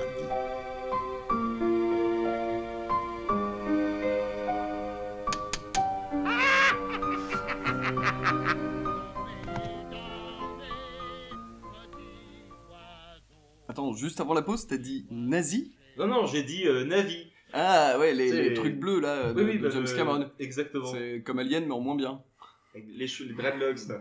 Comment on Oui, peut c'est ça. comparer ça à Alien le réalisateur Sigourney Weaver aussi Elle a réalisé Alien non et Avatar. Je savais pas que cette meuf était aussi cool. C'est- ah non non vraiment elle a du talent hein. Bah euh, en plus, je suis tombé sur un article, ils ont par... il parlait du 2. James Cameron a dit que ça allait être aussi bien que Le Parrain. Non mais il dit ça depuis 2013. Donc voilà, ça Il devait sortir, en- il sortait l'année prochaine en 2014. Bon, à un moment, euh, arrête de nous teaser, c'est tout. Sors-le vraiment en décembre. Ouais. On Puis, va euh, parler, bah, euh, Soignez-vous du Corona quand même, qu'on puisse avoir quelques films en plus, s'il vous plaît. J'aimerais bien voir Tenet avant la fin de l'année. un jour peut-être Et le nouveau Ouais. Pixar. oui Oui. le nouveau Pixar qui a l'air Oui, si oui, bien oui. Euh, tout ça pour dire qu'on ne parlera pas du tout d'Avatar. exactement Exactement. Jamais. c'est pas un film d'animation Franchement, si. Puisqu'on va Ouais, parler. si, si, si. Non, mais par contre, il y a aussi des aliens bleus euh, dans le prochain film. Euh, qui est La planète sauvage, donc un autre film français qui est sorti une vingtaine d'années après euh, Le Roi et l'Oiseau, parce qu'il est sorti en 1973, qui a été réalisé par... euh, L'année de naissance d'Alex, La meilleure année du prog rock. euh, Selon le contexte, il est sorti ouais, 20 ans après ou 5 ans avant. En 1973 est une année très fructueuse où plein de créatifs Incroyable. plein de belles choses. en même temps, 1973, c'est fou. C'est fou. De manière générale. Renseignez-vous. Écoutez 1973. Enseignez-vous par vous-même, on vous ment. On vous exploite. Euh, donc un film réalisé par René Laloux qui a euh, fait euh, pas mal de, qui a fait pas mal d'art euh, de manière générale. Il faisait aussi de la sculpture, de la peinture, etc. Et qui a aussi sorti ces dernières années, et c'est dans le thème, un, un bouquin sur l'histoire du cinéma d'animation. D'accord. Euh, donc ça peut être assez intéressant. Tu sais comment il s'appelle le bouquin ou, euh, Euh, je crois que c'est genre 100 ans d'histoire de cinéma d'animation. D'accord. Vraiment un titre. Très simple. Très ouais, voilà. Euh, donc un film de science-fiction français qui euh, raconte l'histoire euh, des humains qui sont sur une planète extraterrestre, qui se sont fait récupérer des centaines d'années avant et qui sont maintenant réduits au, au stade de, de petits animaux de compagnie, au mieux et au pire de petits nuisibles type cafard, Ouais. sur une planète dominée par de grands aliens bleus qui manquent un petit peu d'émotion, mais qui sont euh, très intelligents, très avancés. Manque un euh, tout petit peu ils d'émotion. sont un peu, euh, voilà, Oui. Bah, l'émotion, ils considèrent juste les humains comme nous on considère les insectes. Exactement. Tout bêtement. On est sur les Ryan Gosling de l'espace. en plus bleu et plus grand. Plus grand, un petit peu plus grand. aussi bleu que dans Blade Runner. Sacré Ryan. Sacré Ryan, on l'embrasse d'ailleurs. Toujours. Et donc euh, le film commence sur euh, le meurtre d'une d'une maman humaine par un de ces grands extraterrestres, les dragues. Salaud Salaud qui, euh, qui tue donc une mère et récupère le, le fils pour en faire un animal de compagnie et commence à l'élever donc dans le confort et la modernité de, de- des maisons dragues euh, en lui euh, en le faisant participer par exemple à des leçons de, avec, euh, avec lui qu'il a avec un procédé qui euh, qui rappelle un peu Matrix dans l'idée où ils se mettent une espèce de, de collier autour de la tête et ont des leçons directement injectées dans le cerveau qui sont gravées à vrai. jamais, qui, euh, qui servent de moyen d'exposition euh, pendant une bonne partie du film pour euh, introduire de nouveaux concepts dans le- dans l'univers. Et ce qui en soit une bonne trouvaille? Euh, et, euh, et donc euh, les, les années passent et il continue d'être traité avec des, des petits vêtements euh, assez ridicules, euh, vraiment à se faire exploiter, à se faire combattre d'autres enfants, etc. À ce stade-là, c'est un pincher nain le truc. Oui, vraiment, euh, il C'est sert vrai à qu'ils sont très mal habillés, les Ouais. humains. Ouais, ouais, ils sont super mal habillés. ils sont ridicules, hein. c'est comme, Bah comme les humains qui habillent des caniches, c'est forcément ridicule. C'est ça, je me rappelle vraiment ça, tu vois. Ils, ont- ils voient ça comme, comme mignon, ouais, comme affectueux, quoi. Voilà, alors mais en que fait, nous, genre, bah non, un faites pas corset, ça, quoi. cheap, ouais, ouais. Et, euh, et donc ce, ce, ce petit humain finit par, par se rebeller et essayer de s'échapper du, du joug de son maître, pendant que le reste du, de- du conseil de la planète des dragues se rend compte que dans un vieux parc abandonné, il y a quand même beaucoup de tribus humaines qui y vivent et qui sont un peu nuisibles et qu'il faudrait peut-être un peu les exterminer parce que euh, ils sont faibles et ils font un peu chier, donc euh, autant les buter. Euh, Grosso modo, hein. Oui. Basiquement. C'est de la dératisation, hein, tout C'est ça. simplement. C'est La clairement de- désomisation, c'est ça C'est ça, ouais, c'est de la Oui. désomisation, ouais. Ouais, parce qu'ils s'appellent les, les homes. Euh, Mais clairement, c'est une procédure. Hein, oui, voilà, vraiment, euh, on le fait tous les trois, euh, toutes Voilà. les trois périodes, mais là, ce serait peut-être pas mal de le faire parce Bon, que, contrairement aux dragues, ils se reproduisent très vite et donc euh, il y en a vite beaucoup, quoi. Et en plus, c'est con, ils ont chopé des écouteurs pour être intelligents. Voilà, parce que en s'échappant, il finit donc par rejoindre une de ces tribus d'humains un peu survivalistes. hein. C'est assez, c'est assez difficile à vivre. Il y en a qui se font prendre par, se faire engloutir par des caisses qui vont finir dans le sol. Il y a des choses assez bizarres qui se passent. Euh, et donc à partir de là, euh, des choses se passent et je n'en dirai pas plus Mhm. pour ne pas gâcher le plaisir. Du visionnage, évidemment. Exactement. Euh, donc c'est un film qui est euh, adapté d'un bouquin de Stéphane Wool euh, qui s'appelle Home en série, où apparemment vraiment c'est une adaptation euh, assez euh, textuelle du livre, à part Littéral, la- quoi, presque. quasiment à part la fin qui est vraiment changée, c'est pas du tout la même, la même résolution, mais le, le- la finalité est la même. la quoi. même, ouais, ok. Mais sinon c'est vraiment très proche, euh, c'est ça et le concept de méditation qui pour le coup est assez central dans le film, qui est beaucoup moins mis en avant dans le, dans le livre. Euh, mais c'est un film que j'ai choisi parce que bon, bah, d'une il est français, donc euh, c'est toujours sympa de de- d'exposer les, les trucs un peu oubliés. Bah oui. Et de deux parce que euh, c'est un film français d'animation, mais en plus de SF, donc forcément ça a touché mon petit cœur. C'est ce que j'allais dire. Toi, la SF, on sait Forcément, que- je me suis dit quitte à regarder un truc, euh, autant vu que je connais un peu le cinéma d'animation, mais pas forcément énormément, bah autant essayer des trucs qui peuvent me plaire, tu vois. Et euh, Et puis en termes de référence SF, La planète sauvage, on est bon aussi. Ouais, hein. ça va, Ouais, ça, ouais. ça a été un peu cité partout. euh, euh, j'ai vu des, des pochettes d'albums euh, référencer ça, j'ai vu plein de trucs, des réinterprétations sur YouTube plus récentes avec des acteurs qui font de l'art contemporain. C'est vraiment encore plus bizarre à voir. Tu m'étonnes. Mais euh, au-delà de euh, l'esthétique, qui même si elle peut faire un peu cheap parce qu'elle a été exécutée pour des raisons de budget et de temps en Tchécoslovaquie à l'époque. Ah, la fameuse belle époque de l'animation Voilà. de l'Est. Vous allez me faire ça à ma place parce que Bah, bon, ce qui est voilà. beau, c'est que ça n'a pas changé. Bah, C'est vrai. beau, hein. C'est toujours, euh, c'est toujours fait dans les pays de l'Est? Bah, euh, la, la sous-traitance dans les pays où la monnaie elle vaut moins cher, euh, Oui, t'inquiète, c'est il n'y a pas de raison que ça s'arrête. hein. c'est vrai, c'est quand même beau. Et on les embrasse. oui. Beaucoup de bisous aujourd'hui. Oh, ouais, c'est vraiment, toujours. Et euh, donc euh, au-delà de donc moi de cette esthétique qui euh, même si je comprends peut faire un peu cheap et peut un peu déranger, j'accroche vraiment beaucoup tous les paysages, tous les éléments de décor sont hyper psychédéliques, c'est un trip complètement barré. Euh, que ce soit dans les, inventions ou effectivement dans les décors et tout le, lore hein, finalement de, ce film. Et aussi et surtout euh, pour la musique qui est incroyable. C'est vraiment euh, une des meilleures BO que j'ai pu entendre de, ma vie pour le moment. Vraiment, elle, colle tout à fait à ce qui se passe à l'action et c'est un mélange de, jazz, de funk et, de rock psyché prog des, années 70. C'est vraiment concentré de tout ce qui se faisait à l'époque.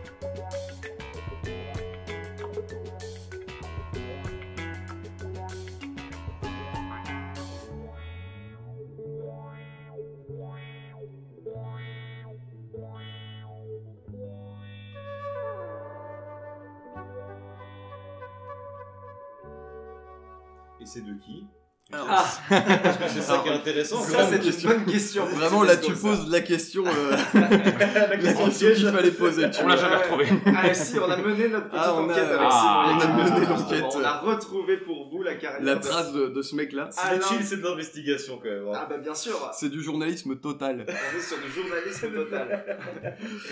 Et donc, euh, ce, euh, ce- cette musique, cette excellente BO a été faite par un Français qui s'appelle Alain Goraguet. Alain Alain Goraguet. Que vous n'avez sûrement jamais entendu parler, Ah bah, mais sûr, qui... euh, Peut-être vous avez entendu des Peut-être de vous avez lui un peu entendu en fait de lui parce que c'est un mec qui a travaillé en tant qu'arrangeur et en tant que compositeur avec des petits mecs comme Serge Gainsbourg sur ses cinq premiers albums, avec euh, Boris Vian, Jean Ferrat sur quasiment toute sa carrière, avec Georges Moustaki. C'est lui qui a fait euh, la musique du film J'irai cracher sur vos tombes qui est une adaptation ouais, ouais, de Boris Vian, évidemment. de Boris Vian, voilà.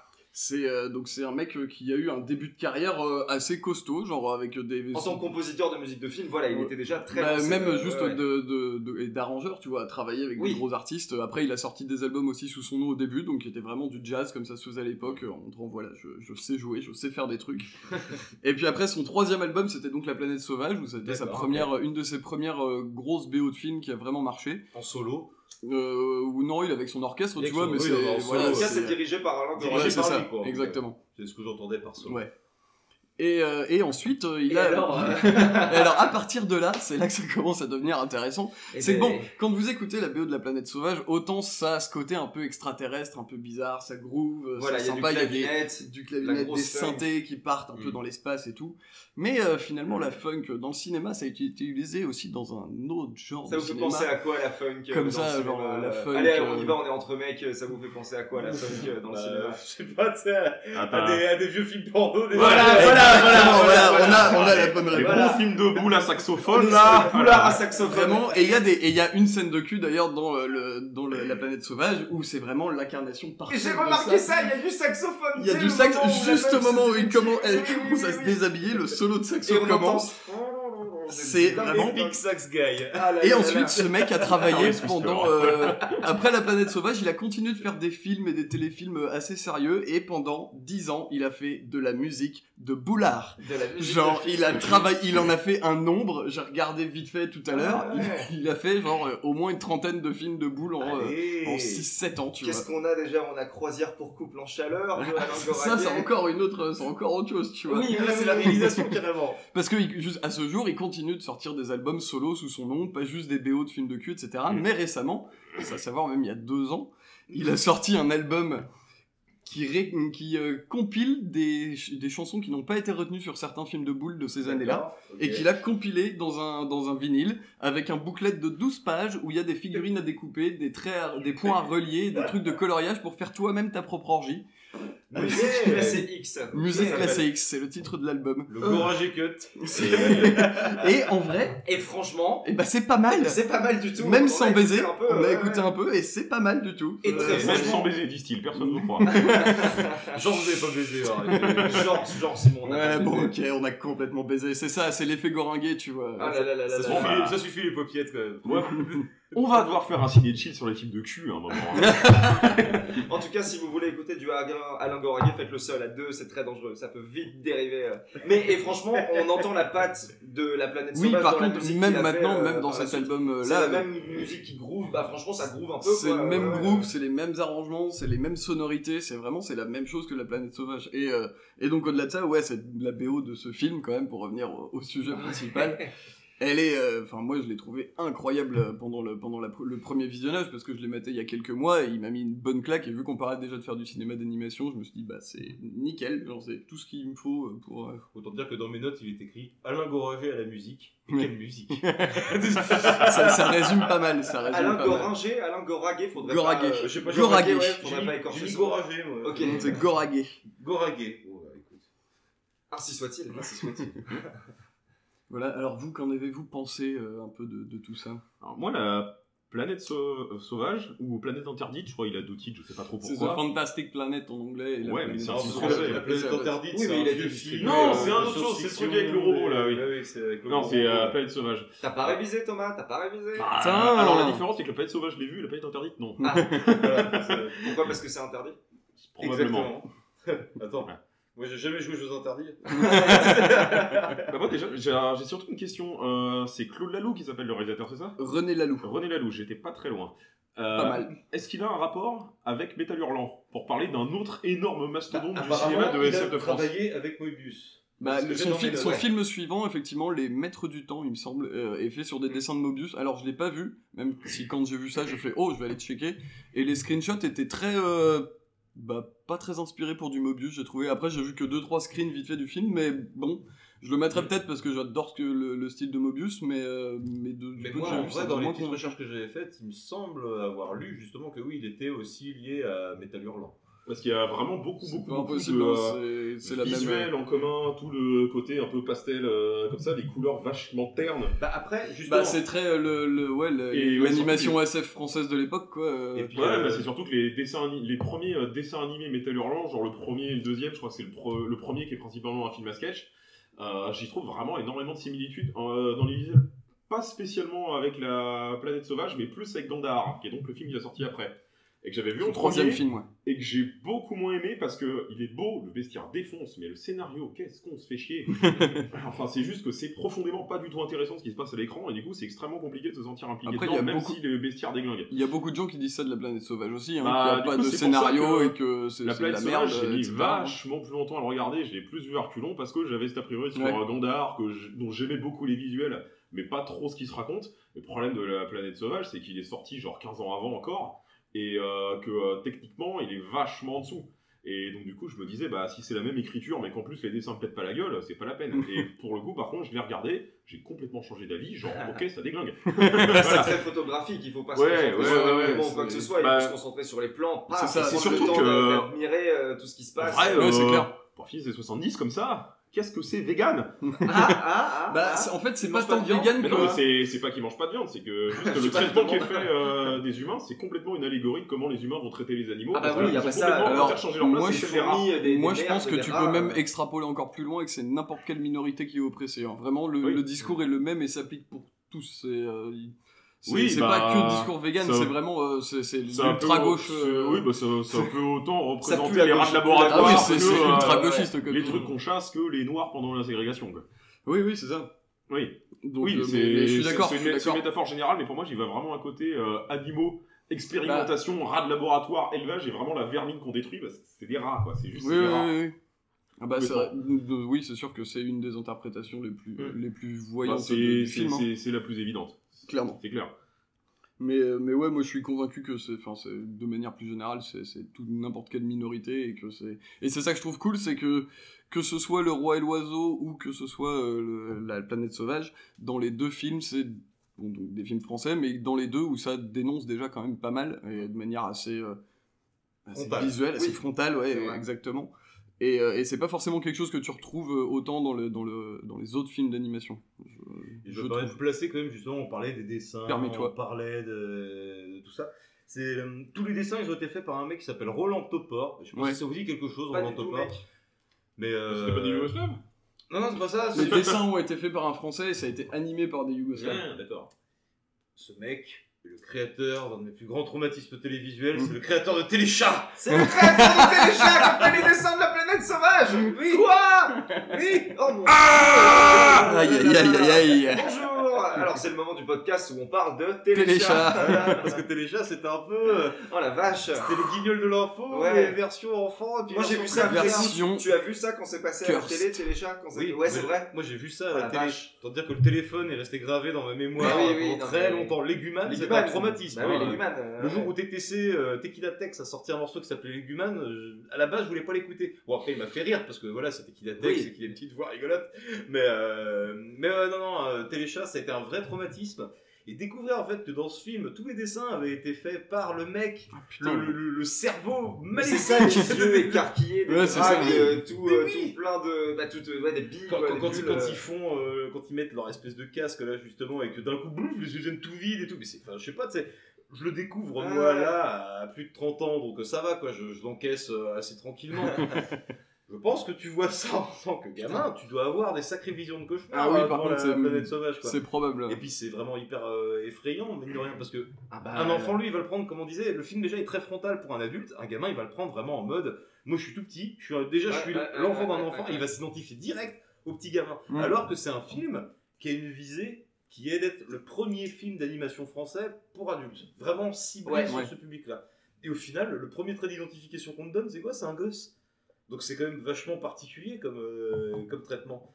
Et du coup, ça induit un truc un peu chelou, et puis tu peux te retrouver devant le film. euh, Après, ce gosse grandit un peu. oui, il grandit un peu. Ouais, mais, et, puis, euh, et puis là, t'as t'as limite un délire euh, Moïse, Spartacus, euh, le- le- l'opprimé qui prend la tête de tous les opprimés pour aller combattre un pouvoir euh, totalitaire Mm. qui euh, les considère comme de la merde et au final ils arrivent à leur émancipation, machin, tout ça. Enfin, c'est c'est hyper intelligent la manière dont ça a été amené quand même. Pour l'époque, tu te dis années 70. Et déjà, ça parle, comme, comme vous disiez, ça peut, tu peux le voir sous le prisme de la ségrégation raciale, Ouais. de, des, combats, euh, des combats féministes de l'époque, de tout, tout un tas de trucs. Toute minorité peut se retrouver dans le, dans propos du film et il est hyper fluide en fait. Quoi. C'est pas un je trouve pas que ce soit un film qui se subisse en vrai, la, la planète sauvage, c'est un film qui se regarde bien.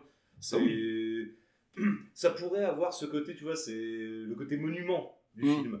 Le côté c'est un genre de pinacle de, du cinéma d'animation, gros classique, faut avoir vu ça. Il y a un côté un peu intimidant sur certains films comme ça. Ouais, oui, puis quand tu les vois, ouais. des fois tu les aimes pas et limite tu peux. Il y a des gens qui culpabilisent de pas as aimer certains ouais, films, c'est quoi. clair. et qui vont dire en société non, moi j'adore Orange Mécanique, alors qu'ils ont détesté, tu vois par exemple. alors que t'as pas besoin, t'as des essais, t'as parfaitement le droit de détester un Oui, film. bien sûr. Il y a a- de classiques que je déteste. Bien quoi. sûr. Il a, il a un statut très très film d'auteur surtout. Il a vraiment une euh, aura euh, Ah bah on est en de, de dedans en film même très temps. très hein. cérébral et Alors aimé que- par des gens avec des goûts chiants. Je veux dire, c'est des Français et c'est de la SF. Forcément, il y a un propos derrière, il y a quelque chose qui est raconté. Et puis, c'est et puis comme on disait, vu que c'est frontal, en fait, t'as pas le temps de te faire chier, t'as pas le temps de réfléchir trop aux enjeux. En fait, ça devient naturellement. bah, tu les logique- vois se dérouler devant toi, quoi. automatique, quoi. Ouais, ouais. Leur espèce de parlement, machin et tout. Enfin, c'est très. On parle que d'humains là-dedans, quoi. Ah bah oui, bien oui, sûr. bien sûr. Comme- ah bah les, les dragues sont les SF, humains quoi. et les humains sont des, euh, Des animaux, minorités. euh, voilà, c'est ce que tu veux. c'est clair. Mais c'est, enfin, moi j'ai trouvé vraiment le film euh, hyper plaisant. J'ai vraiment passé un bon moment devant euh, et je m'y attendais pas en fait. Je, je pensais vraiment être face à un film en ayant, en m'étant documenté sur le film un petit peu avant de le voir, sans lire les synopsis et compagnie. hein. Juste voir comment il avait été produit, par qui, euh, quel genre de type traînait autour de ça. Quand je vois Moebius, euh, Metal Hurlant et compagnie, je me dis. Ouais, le, dessin, le dessin va sans doute être très cool, mais est-ce que le propos, ça va pas être justement un truc un peu trop intellectuel, tu vois Mhm. parce Oui. qu'à l'époque, on sort de 68, donc du coup, Ouais. on est sur des trucs des fois euh, qui veulent vraiment casser la morale et qui vont limite trop loin, ou des trucs qui justement vont Ouais, veux contre-courant dire. et qui sont hyper moralisateurs. Mm. Euh, J'avais peur de me retrouver face à un film comme ça, et non, c'est un film qui est juste intelligent. Ouais. C'est un film qui est juste euh, bien, bien, bien foutu en termes d'imagerie. euh, Il te reste bien dans la rétine. C'est, pour moi, c'est un film euh, à voir vraiment quoi. Mm. C'est pas le, le film que tu veux, comment dire, que Bah, c'est c'est pas le film trop intello pour être voilà, intello. c'est- euh, c'est- c'est c'est- c'est pas le, le film qui a, un très, très discours rapide. pour avoir un discours. Donc, C'est le, le- le discours nourrit le film en fait quoi. Oui. C'est c'est la mé- c'est le- l'essence même du film en fait et c'est ça qui fait progresser le récit. Et vu qu'il y a toutes les allégories justement qui peuvent faire penser à Spartacus, Moïse, tout ce que tu veux, la représentation du petit mec qui s'élève contre le, gros bordel, euh, voilà, tout de suite tu t'y retrouves, c'est des mythes quasiment euh, millénaires, euh, carrément millénaires de, de l'humanité. Enfin, c'est forcément tu, tu peux que te retrouver. euh, le fer duquel sont forgées les plus grandes histoires de Hum, toute voilà, façon. c'est ça, bah, le- presque le monomythe quoi. Ouais. Presque le monomythe en vrai. Mmh.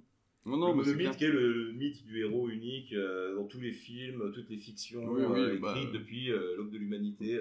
Il y aurait un parcours euh, du héros. Le qui parcours initiatique, dans tous les films.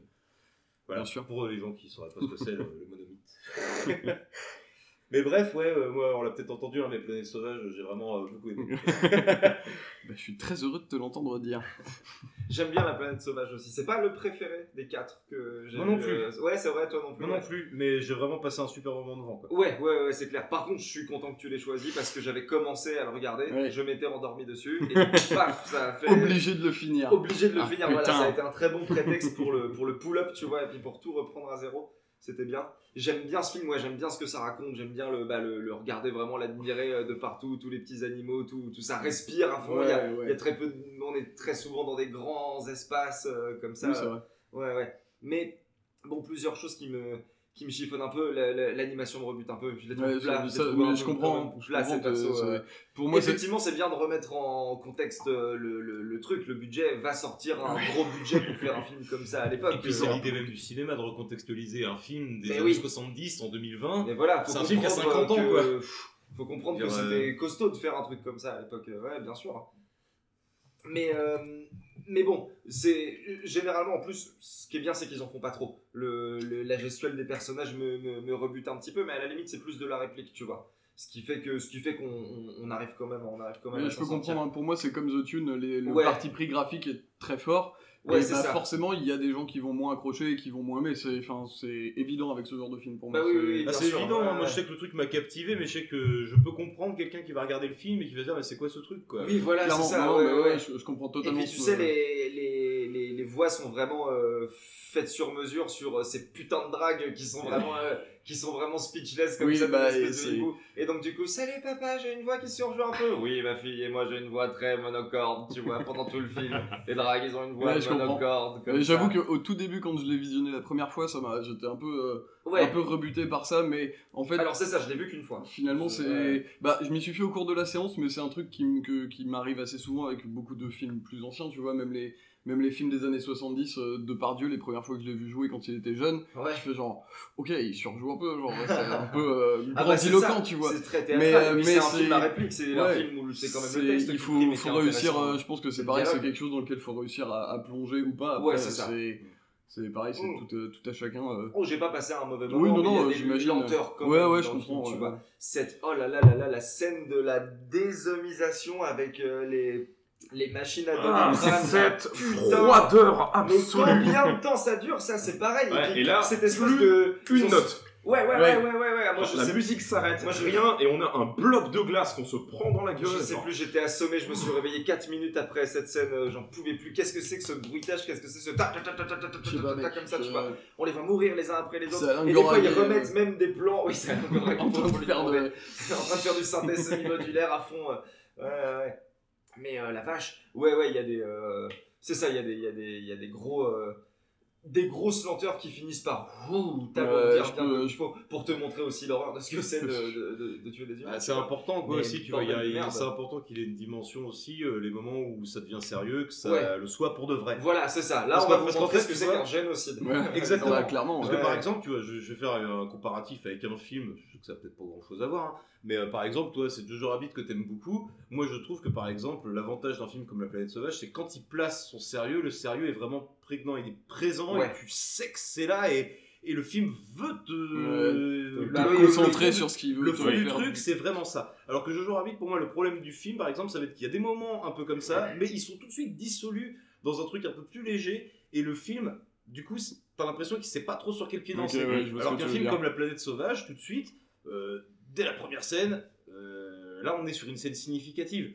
Direct, tu sais quelle direction va prendre le Oui, film. oui, oui. À la scène Bien 1, sûr. Direct, tu vois le truc venir. Ok. Ah bah ça commence sur un meurtre, hein. C'est euh, ça, et en fait, vraiment. euh, Après, on connaît hein, en cinéma, la première scène, c'est souvent la scène la plus importante et compagnie. Mais Bien là, sûr. particulièrement dans ce film-là, ça, où, ça euh, résume très bien euh, l'esprit du Et je film. c'est clair. spoiler, mais sur le film d'après, c'est un peu pareil, quoi. C'est la première scène d'entrée. euh, Ok, allons-y, quoi. On est sur un. Ouais. Non mais la planète sauvage c'est cool et euh, franchement c'est aussi un film qui peut se regarder en mode lave à lampe, euh, lampe à lave pardon en écoutant du Pink Floyd à fond euh, Ah parce oui, que ça reste un, on est, on, est psychédélique, ça hein. reste, ça reste hyper On psychédélique. C'est gros, gros films psychédéliques. On a beaucoup quoi. parlé Voilà, de tout le reste, mais Évidemment la- la- politique elle se mêle au psychédélique parce que c'était des activistes qui faisaient du psychédélique. Ouais, bien sûr. Bah oui, hein, comme Ouais, pas ouais. l'oublier. Ah, les décors, ça pourrait être des pochettes de Yes. hein. Voilà c'est ça. clair, ah, c'est tellement ça. Yes. Et donc, euh, bah, pour finir sur la planète sauvage, euh, on peut quand même noter qu'il a gagné le prix spécial au Festival de Cannes en 1973, ce qui est quand même plutôt sympa. Bah, c'est toujours sympa de recevoir un prix quand tu fais un bon film, quoi. C'est ça. Oui, C'est c'est bon. c'est, à mon avis très mérité. Donc la planète, Coucou les Oscars la planète sauvage, regardez-le, c'est vraiment très sympa. Exactement. On se fait un petit extrait et on passe au... à l'avant-dernier film de notre sélection. À l'avant-dernier film.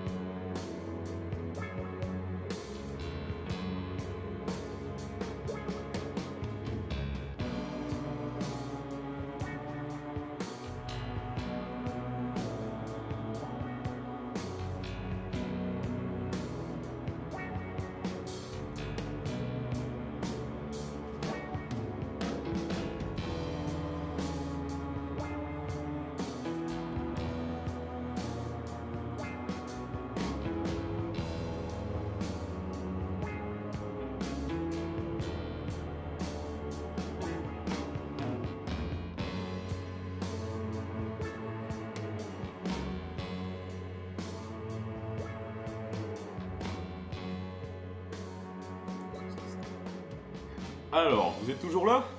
Oui, et toi, tu es toujours là Je crois. Voilà, donc là, c'est le moment qu'on attend et qu'on redoute un peu tous, Voilà. parce que le film que j'ai choisi est un putain de cauchemar. On est sur un drôle de climax. Voilà, On est là, sur un- Moi je crois que c'était juste parce que c'était la chronique de Thomas. hein. Oui, C'est la chronique de pour Thomas. le coup, je pense qu'on est tous d'accord, ok, ça défonce, mais qu'est-ce que ça donne envie de mourir? Alors. Et du coup, je vais parler donc de Psychonautas, qui s'appelle également Bird Boys The Forgotten Children dans sa version internationale. Donc, qui est un film le- que j'avais cherché pendant un moment, parce qu'en fait, je l'avais découvert euh, en 2015, parce que c'était vraiment un film de festival, qui était recommandé un peu dans tous les sens, et qui a gagné un prix à un festival d'animation assez reconnu en 2016. Et sauf que le problème, c'est que euh, en dehors des projections en festival, il était introuvable. Et même euh, aujourd'hui, euh, acheter un DVD ou autre, c'est quelque chose d'assez laborieux. C'est d'ailleurs Et- toi qui nous a fait un WeTransfer pour parce que Ouais. effectivement impossible de le trouver. Ouais, ouais. Et, et donc du coup, j'avais entre 2015 et 2017, j'avais ce film qui me tournait dans la tête en mode les images m'interpellent beaucoup trop, le trailer m'interpelle, je j'ai envie de voir ce truc. Et en cherchant sous le nom de Psychonautas, j'ai jamais trouvé le machin. Et c'est en voyant au bout d'un moment qu'il était sorti sous le nom de Bird Boy où j'ai réussi à finalement mettre la main dessus dans les abysses totales d'internet. Donc j'ai regardé sans trop savoir à quoi m'attendre. Pauvre de toi. Voilà. Donc, en fait, c'est un film d'animation espagnol qui est un film d'animation post-apocalyptique. Donc euh, déjà quelque chose de plutôt pas commun, qui va parler de sortes d'enfants animaux anthropomorphes sans trop de raison, bah, comme pouvaient l'être les personnages de Disney, genre Mickey, il n'y a aucune putain de raison que ce soit une souris, à part que bah, c'est une souris parce que c'est une mascotte. Ils sont un peu mignons, les petits Voilà. persos sont un peu Là mignons. c'est a un pareil, ça va être des persos euh, qui ont un peu des têtes de cochon, de lapin, d'ours et compagnie, qui se retrouvent donc euh, tous bloqués sur un genre d'île après qu'une catastrophe industrielle euh, plus ou moins nucléaire ait eu lieu. sur un post-nuke, hein, euh, Voilà. clairement, Oui, clairement, ouais. Mais- Post-nuke, euh, post-nucléaire, hein, euh, post-grosse catastrophe Voilà. nucléaire. Et donc là, du coup, on, est, on va juste suivre une galerie de personnages complètement bizarres et complètement flingués, euh, dont l'objectif va juste être, euh, mais on se barre de cette île de fous parce que là, ça va plus, on va juste pas y survivre. Et donc c'est un film qui est très très très particulier dans son déroulement parce qu'il est vraiment constitué de plein de petites scènes très très intenses où il n'y a pas vraiment de héros, il n'y a pas vraiment de personnage principal, c'est juste on voit des personnages traumatisés qui font des trucs et qui essaient de s'en sortir dans un univers absolument abominable. Euh, donc on va suivre. Ouais, euh, abominable, c'est un super mot Ouais, pour décrire, euh, ce qui se passe dans Ah. cette ville. Dans, on se retrouve dans l'univers du film. hein, Dans c'est- l'univers du film. Ah. euh, Ouais, donc on se retrouve avec dans les personnages principaux euh, donc tu- une, un personnage de, de lapin ou je sais pas quoi qui Ouais, entend ouais. des voix dans sa tête à moitié psychopathe. un- un lapin, clairement. Oui, bah, c'était lapin, un mais je, lapin, ouais. je me demandais si c'était pas euh, également la souris. euh, T'as aussi donc euh, Bird Boy, le l'enfant oiseau en Voilà. question, qui est complètement mutique et complètement fou parce qu'en gros c'est un genre d'oiseau aux yeux complètement vides, dont c'est un trou noir absolu, qui est complètement accro ouais. À un genre de crack qui lui font avoir des hallucinations complètement cauchemardesques. Ah ouais. Et donc on est vraiment sur un, sur un film, donc quand on termine le film, on se rappelle même plus de ce qui se passait au début, Non, tellement il y a eu oui. de variations de ton, tellement il s'est passé de choses, tellement il y a eu de petites scènes hein, qui nous ont marqué, ils nous ont juste collé une énorme balle dans le crâne. Et donc le truc qui est assez particulier aussi, c'est que le réalisateur, donc euh, Alberto Vasquez, qui l'a fait, qui l'a écrit avec un autre gars que j'ai oublié de noter, donc je retrouverai ça tout à l'heure quand j'allumerai mon téléphone. Alors, c'est Pedro Rivero. Voilà. Incroyable. C'est Grand un- podcast qu'on vient de euh, j'ai pris des notes, monsieur. Moi aussi, j'ai travaillé. Faut pas croire que je pas démarre comme ça. non, euh, On se fait passer pour des feignants, mais on travaille un peu quand même. Ça charbonne. Donc c'est ces deux gars qui sont euh, vachement discrets sur euh, tout ce qu'ils font et qui ont pour le moment pas fait grand chose d'autre en dehors de euh, cette œuvre. Mais par contre cette œuvre ça a l'air d'être un truc qui leur a duré un peu toute leur vie. Parce que à la base c'est un comic qui a été écrit juste directement par Alberto Vasquez en 2001 ou 2002 je crois. Un comics du coup, parce que moi j'ai compris un comic. à la Mais base. c'est- oui, non, un comic. Ouais, c'est un Ah, comic. c'était un stand-up, en fait. En. Moon, euh, Non, c'est donc un comics qui, est- qui a été écrit, donc euh, une première version, euh, bah, donc sur euh, support euh, visuel, euh, un comic quoi, un comics. Donc- Il en a jeté son stylo d'orage. Incroyablement. Donc qui, est- qui qui datait déjà d'une quinzaine d'années avant qu'il ait fait le film, qui a été suivi euh, du- de plusieurs courts métrages dans des premières versions animées, qui vont nous présenter les personnages. Euh, et c'est pour ça du coup qu'il y aura pas mal d'éléments qui sont un peu inexpliqués qu'on va avoir dans la mouture de 2015, donc sur des traits de personnalité de différents persos. Pourquoi il y en a une quand on des voit dans sa tête et qui fait des trucs de psychopathe, euh, qu'il y a plusieurs scènes où elle est incitée à commettre des crimes et qu'en fait il se passe jamais rien dans le film. Ça, Euh, ça, c'est- ça, c'est très bien géré, hein. Oui, C'est très très- bien géré. et c'est parce que c'est quelque chose qui est déjà fait dans les courts métrages avant. Donc en fait, c'est le personnage a déjà été présenté et il n'y a pas besoin de légitimer les voix qu'elle a dans sa tête Bah, euh, justement, dans c'est la ça, version qui- longue. c'est ça qui est super intéressant. Mm. C'est tu, de toute façon, tu rentres dans un film, euh, t'en as rien à foutre qu'il y a un court métrage avant ou quoi. Le film doit en lui-même doit Oui. te, te donner un truc. Bah oui. Là, on donne une explication, bah c'est tout. Il a une voix dans sa tête et puis bah, en fait, il y résiste. Il ouais, résiste et c'est le- parce que tu tu t'attends pas. C'est une des seules ça, touches lumineuses de tout le film d'ailleurs. Hein. Putain, Oui, euh, oui. Oui, oui, oui. Vraiment, il n'y a pas Euh, beaucoup de moments et celui-là c'en est un. hein. Pas beaucoup d'amour euh, dans Psychonautas. euh, Non, parce que le, le reste, oui, bah, le, le début du film, ça va encore à peu près, même si on a des trucs étranges, Ouais, complètement minutes, inexpliqués. Ouais, bah euh, déjà, ça, ça démarre par l'explosion et c'est le Voilà. nihilisme le plus absolu Oui, c'est. début. euh, Mais t'as une scène d'exposition avec les personnages qui vont à l'école et qui sont bullies et que t'as l'autre quand on les voit dans sa tête.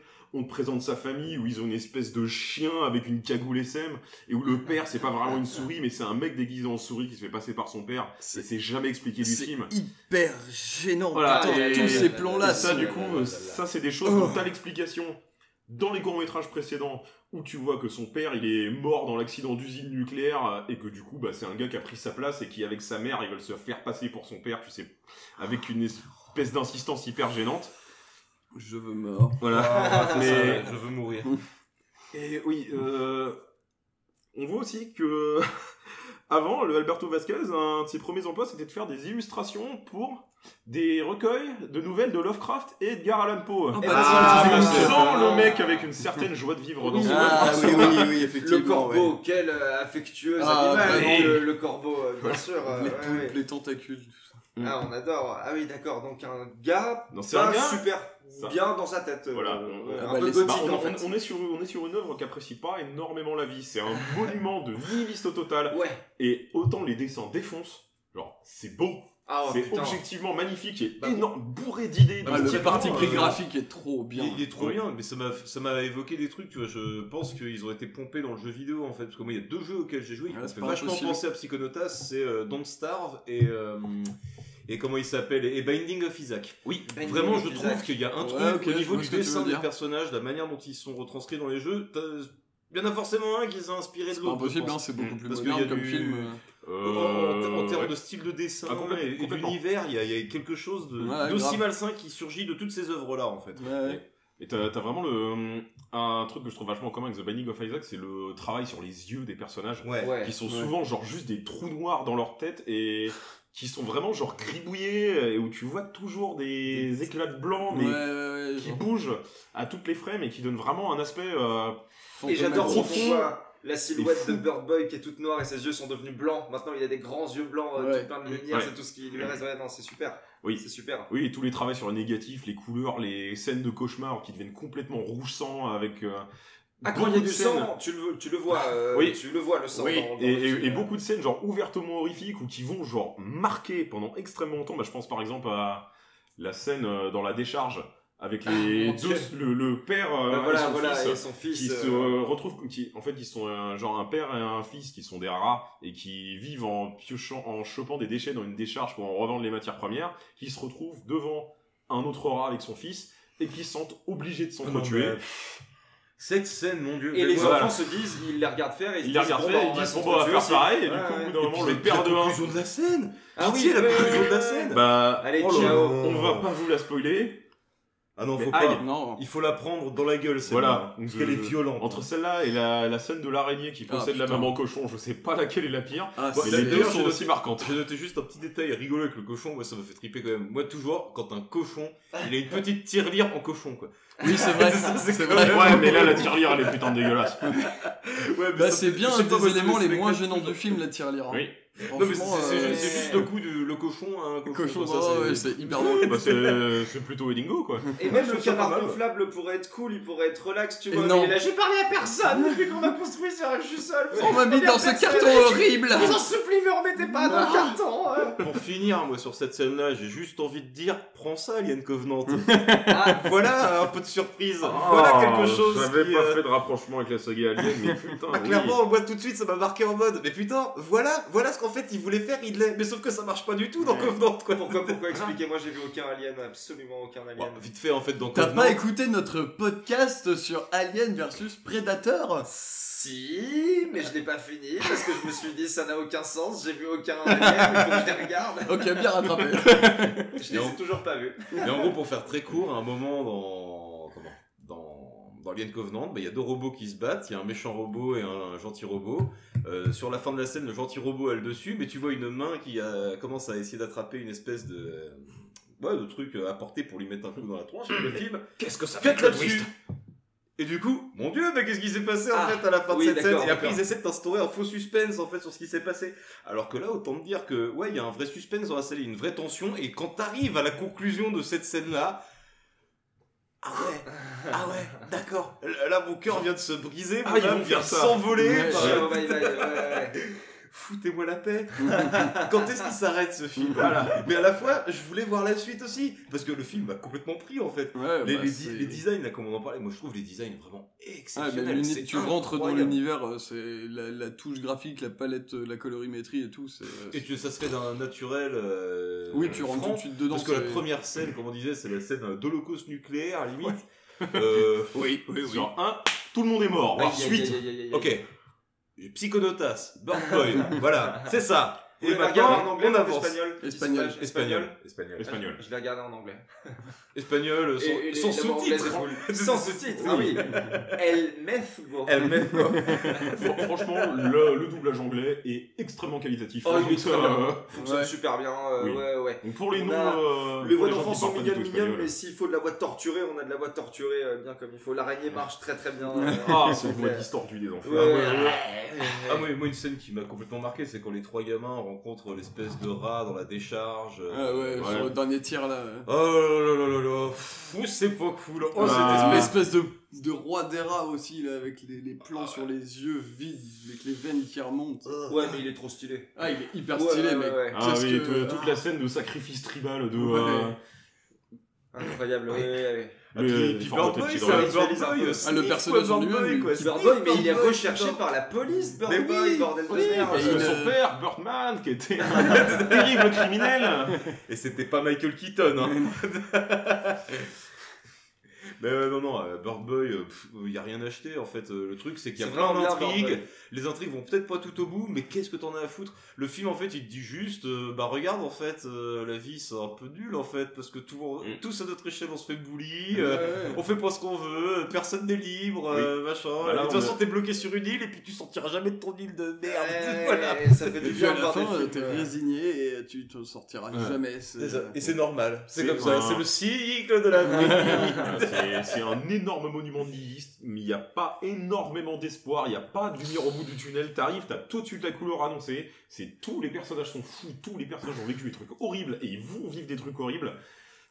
Et donc tu vas vivre des trucs Ah, horribles. exactement. Ouais. Et on Ouais. regarde le truc, on est aspiré complètement par L'empathie le est machin. totale. L'empathie est totale ouais, pour bien les sûr. hein. personnages. Ouais, ouais, bien sûr. Bah, les personnages marchent parce que tous les personnages sont torturés et le réalisateur est torturé également. Ah, je pense. Et même en regardant euh, ses autres œuvres, parce que je crois qu'il a juste fait un autre court métrage après qui s'appelle Decorado, Ouais. qui est exceptionnel également dans son genre, mais, mais il est extrêmement bizarre. Il se passe vraiment euh, bah, sur, euh, sur la dualité, euh, comme si euh, la vie de tous les jours c'était une pièce de théâtre et qu'il y avait euh, des moments forts et euh, d'autres moments dont on se fout complètement. D'accord. Et comme si, comme si on était constamment observé qu'il y avait autre chose qui tirait les ficelles. Ça dure 10 minutes, c'est hyper bizarre, c'est un rythme extrêmement étrange Ok, et c'est ok. vraiment vraiment dans la même continuité. Bah, de toute façon, concrètement, là, tu nous as fait regarder une bande-annonce. Là, Oui, euh, ouais, alors qu'on voir euh, la, la- la l'antenne, bande-annonce euh, de son prochain film Allez qui, voir a, qui ça. a été annoncé euh, il y a un, un mois, donc c'est Unicorn Wars, ça s'appelle. Franchement, euh, t'as deux minutes, t'as forcément deux minutes, au pire, mets Ah, pause maintenant, oui, non, mais va vraiment. regarder tout de suite sur YouTube, tu ressors, tu fais Oula, ah oui, j'irai le voir. Et on te prévient, hein, c'est- vu que déjà, petit conseil quand même, hein, ne montrez pas Psychodotas à vos enfants. Ah si non, vous en avez, non, ne non, faites non, surtout non, non. pas ça. Non, Vous risquez de les traumatiser à vie. Ah oui, alors non, c'est non, déjà, pas je pense que c'est même compliqué de le montrer à vos parents. Voilà. Voilà, c'est ça. Tout le monde n'a pas envie de passer euh, 1h20 à se faire chier à la gueule. Et là vous faites pas, et là vous faites Dans pas le bon avoir sens du terme, hein. titre, euh, vous faites pas avoir par le titre avec Unicorns parce que euh, pareil, vous Ah, pas euh, une petite je- fille, je pense. J'adore les licornes comme ça. Moi aussi j'adore. Celle-là, je suis hyper fan. C'est parce qu'on est un peu déviant. Ça. Ouh, il Mais ça a l'air, euh, ça a l'air moins, moins vénère psychologiquement. Ah, En tout cas, de ce que montre la, la bande-annonce, Oui. ça a l'air beaucoup plus Bah, on- action, très fun. oui, on, et, on- euh, on est, on très est pas sur du trauma interne, euh, Non, des non, enfants, ça qui va tapent être des enfants accros à la drogue. Pas une grosse ultra-violence. Ouais, c'est ça, genre, ça a l'air très c'est pas différent le- dans le C'est pas mais- le orange mécanique des dessins animés. euh, Non, c'est- non, euh, c'est- non, ça mais ça peut être- Metal Jacket aussi, un peu dans Un peu, ouais, un peu, ouais. Ça peut être très intéressant, par Metal contre. Jacket, ouais. Je suis curieux de voir ce qu'un mec torturé comme lui, euh, sur le plan psychologique, peut sortir en film d'action euh, no-brainer et juste Ouais. Et puis, tuer des gens, enfin des animaux. Puis voilà, c'est dans la continuité d'un cinéma espagnol qui, euh, qui fait des trucs quand même vachement intéressants. Il a pas gagné de Goya ce film-là ou des Si. trucs comme ça Si, bah Si, voilà, si. tu vois, c'est. C'est suite 2016. Est-ce est-ce que nous, euh, César, on aurait un film d'animation qui gagnerait des, des, des Césars, quoi euh, Bah, à, côté de, à côté de la comédie, enfin, de la comédie ou du drame chiant, quoi. Enfin, Ouais. Et du coup, ce qui est bien, c'est que le Goya, il l'a gagné en 2016 et il l'a- le, ce réalisateur l'a gagné deux fois en même temps pour Psychonautas et pour Decorado en meilleur court-métrage. Incroyable. Ouais, Pas mal. Quelle excellent. classe. Peut-être l'homme le plus classe du monde. Peut-être. Ou le deuxième. Ou le deuxième. Moi, je pense plutôt que c'est le deuxième. On voudrait pas faire de références trop insustantes à la culture française. Hein.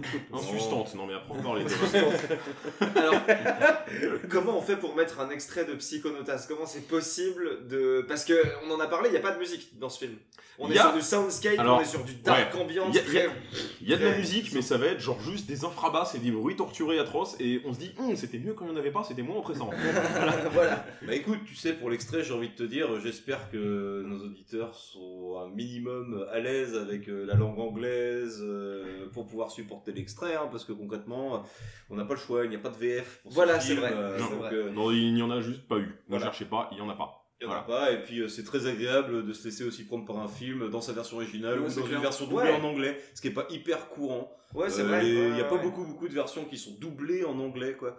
Euh, Bah, les Anglais sont plus habitués à faire du voice acting vu que les productions originales. euh, Bah, je parle, je parle plutôt dans le sens les, les Américains, tu vois. Les Oui. Américains qui font absolument jamais de doublage et qui préfèrent refaire les films plutôt que d'avoir à les doubler. C'est vrai. Merci Euh, les Américains bah, par exemple, Morse, refait euh, Psychonautas. Oh putain, ouais, mort, mais quel scandale. Voilà, tu refais Morse. Morse euh, quasiment euh, à l'identique mais en moins bien. C'est dommage quand même. Alors que Bah, le- film est norvégien, tu peux le doubler en anglais, quoi. euh, Ça va. Et regardez Morse, je déteste les vampires, ils défoncent. Parce que le vampire, c'est un gosse. Ah, comme petit vampire. Une gosse. Comme Draculito. Comme Draculito. C'est ça que je pensais. Mais regardez Vampire aussi. Ah. Je le redis. Et regardez Psychonautas, mais euh, si vous avez envie de vous tirer une balle dans la bouche à la fin du film, c'est normal. Il faut re- quand même tirer des leçons de films Voilà. euh, comme ça. Regardez Ouais, Psychonautas, et si vous même. êtes trop ravagé, regardez The Tune après. Oh, le double programme. Genre, au moins, vous aurez pas envie de mourir. Oh Ou alors Dieu. peut-être que si, mais pour une autre raison. Faut proposer ça au 14A comme soirée spéciale. Oh. La soirée du suicide. The Tune être le subutex de Psychonautas. c'est ça? Ouais Bon, euh, on a encore des trucs à dire sur Psychonautas ou on est bon les gars? Ça va, euh, la vie, vous, euh, en ce moment ouais. Tant que ça va, on arrête d'en parler. Ouais, Restons pour sur- pour restons l'instant sur ça un truc va, donc positif. on va rester sur un truc positif Moi, ça peut-être. On a- Je pense qu'on a pas mal parlé sur le film, on se fait un petit extrait. Oui, bah de toute Et façon, tout le monde est d'accord euh, pour dire qu'il déglingue. Voilà. oui, oui. non, clairement. Mais et surtout, euh, ouais, là on est sur un film de 2015, donc on va pas être sur des problèmes de rythme ou de dessin qu'il aurait Non, pu y avoir non, pendant non. un film des années 70. Là c'est récent, là ça accroche la gueule, là ça te pète à la tronche tout de suite, ça risque pas d'avoir vieilli parce que ça vient de sortir. C'est le film qui Et- se rapproche le plus d'un Disney des quatre euh, graphiquement. C'est vrai, c'est vrai. Oh, Si, non. là, je te rappelle qu'il y a quand même des petits héros cochons, anthropomorphes, lapins et tout. Psychoto- Ouais, bah, Disney, Non, mais il je faut faire même que le roi, abstraction. le roi et l'oiseau et la planète sauvage peuvent être plus proches de vieux Disney. Oui, d'accord, oui, après, faut, faut faire abstraction des araignées, des démons, euh, des pilules de partout. Moi, je te parle vraiment du cara design, tu vois. Et... Caradis, je trouve tellement. Non, mais des petits persos gentils. hein. Ils ont tellement pas l'air gentils, ils ont Vous savez tous l'air quoi d'avoir envie de mourir. Vous y connaissez rien, de toute façon, c'est ça. Et on était à deux doigts de finir sur une note positive. hein. Non, non, fallait que ça se finisse mal. Eh ben, je vous emmerde, et ben voilà. Bon allez, un extrait et puis on revient après la bagarre. Extrait, et on passe aux recommandations. ¿Te acuerdas cómo era todo antes? Todo ocurrió en un solo momento.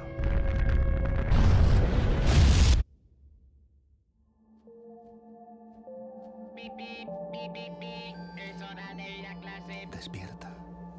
Hoy podría ser un gran día. Porque siempre me haces daño. Hoy es el día. Siéntate aquí ahora mismo. No estarás tomando drogas, ¿eh, Dinky? Me voy. No puedes seguir viviendo aquí solo. La gran ciudad. Por fin podremos salir de la isla. Comenzaremos una nueva vida, lejos de aquí. Vuela con nosotros. ¿Preparado? ¿Listo?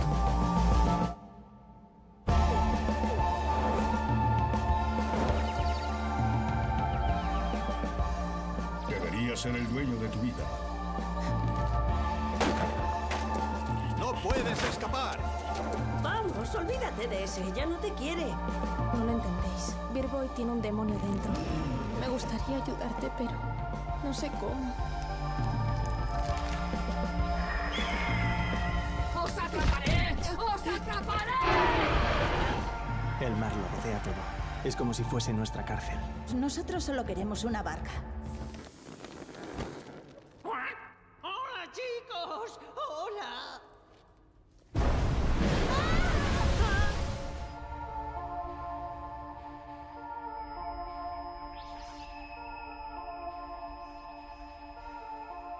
Aprendas a volar, me llevarás contigo.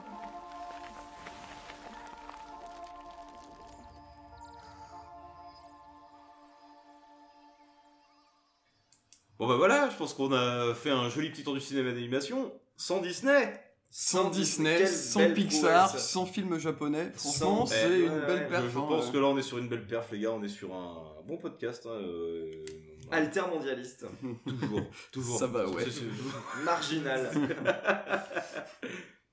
bon, du coup, euh, vu que Francoff euh, a pas pu être là et que lui avait une chronique euh, plus ou moins prête, on va quand même euh, se permettre oui. d'évoquer son film, le film qu'il a choisi, qu'on a, je pense. euh, Ça fait vraiment pas de mal de parler de voilà, ce film. ça, Non, non, a- non, qu'on a tous euh, beaucoup ouais. apprécié, donc du coup on peut se permettre d'en parler, quoi, un petit peu. Au pire, si tu l'as vu, revois-le. ouais, euh, vraiment, c'est un conseil que tu pourras tirer de cette chronique. euh. Mais du coup, quel est le film? Le film, c'est Spider-Man Into the Spider-Verse. Exactement. Qui est vraiment, euh, pff, concrètement, c'est le film Marvel qu'on veut en fait. Oui. On veut des histoires de, de super-héros, mais comme ça en fait. Le live action, c'est bien gentil, mais euh, l'animation, en particulier dans le cas de ce Spider-Man euh, Into the Spider-Verse, euh, clairement apporte une plus-value incroyable au Bah, film. pour- Le comics se matérialise euh, en Oui, film d'animation. on arrive de plus en plus à faire du 2D 3D maintenant qui a de la gueule, qui est fluide, Ouais. qui est beau. C'est plus comme dans les années tourner. 2000 où c'était- Non, non, où ça marchait pas, c'était de l'incrustation pas Ouais, belle, ouais. quoi. Bah, et surtout, ce serait vraiment un film qui joue avec les pattes graphiques et les styles C'est d'animation. c'est pas du tout possible à le faire ça. Euh, Il y a tellement d'univers euh, graphiques qui Bah, Il y a, il y a s'entrechoquent, il y a tellement de d'idées le faisant comics. venir euh, d'autres personnages, d'autres univers graphiques, euh, et pour justement les mélanger. Et ça marche alors que ça devrait pas. Et c'est fantastique. C'est Ah fantastique. ouais, non, non, c'est fait avec, avec brio. C'est euh, C'est dense. Oh là là là. Qu'est-ce qu'il y a, tout comme qui se passe chose tout le temps quoi. Tu peux faire Oui, pause en permanence et je l'ai des vu trucs. qu'une fois et je pense que je l'aurais vu cinq fois, je découvrirai encore des Ah bah choses. oui, ah bah Non, ça, mais clairement, du- mec, t'as du euh, choix. Il y a à boire et à manger. dans Alors, un une fois comme c'est pour le scénar et tout le reste c'est pour les images. C'est clair. Voilà. Et même le scénar finalement est intéressant. Le scénar est hyper quoi. bien, genre le scénar est hyper est bien hyper géré. intéressant, le Voilà. côté euh, On relation relèves. père-fils qui est sympa. Ouais, On ouais. est Bah, relation il- y a est des- sympa, mais t'as une question aussi de comment dire euh, prendre la relève d'une légende, Ouais. machin. Il y a, compagnie. oui, il y a Enfin, c'est- plein, il y a quelques clichés, euh, quelques pontifs des films de super-héros, mais qui sont euh, tellement subvertis par tout le reste des, de, Bah, lignes narratives. Mais tu dis ça comme si c'était une évidence, mais clairement c'est mieux que tous les films Marvel qui sont sortis. Quoi. Pour moi, c'est un des meilleurs, voire le meilleur film de super-héros qui soit sorti au cinéma. Genre, c'est... Bah, de l'univers Marvel en tout cas, ouais, je trouve que c'est ils ont pas fait Bah, mieux. même au-delà, en termes de films de super-héros, il y en a peu qui arrivent à la cheville de ce, de ce film-là. hein. J'en ai pas qui me viennent immédiatement, tu vois. En termes de super-héros purs, euh, Mmh, Hellboy 2.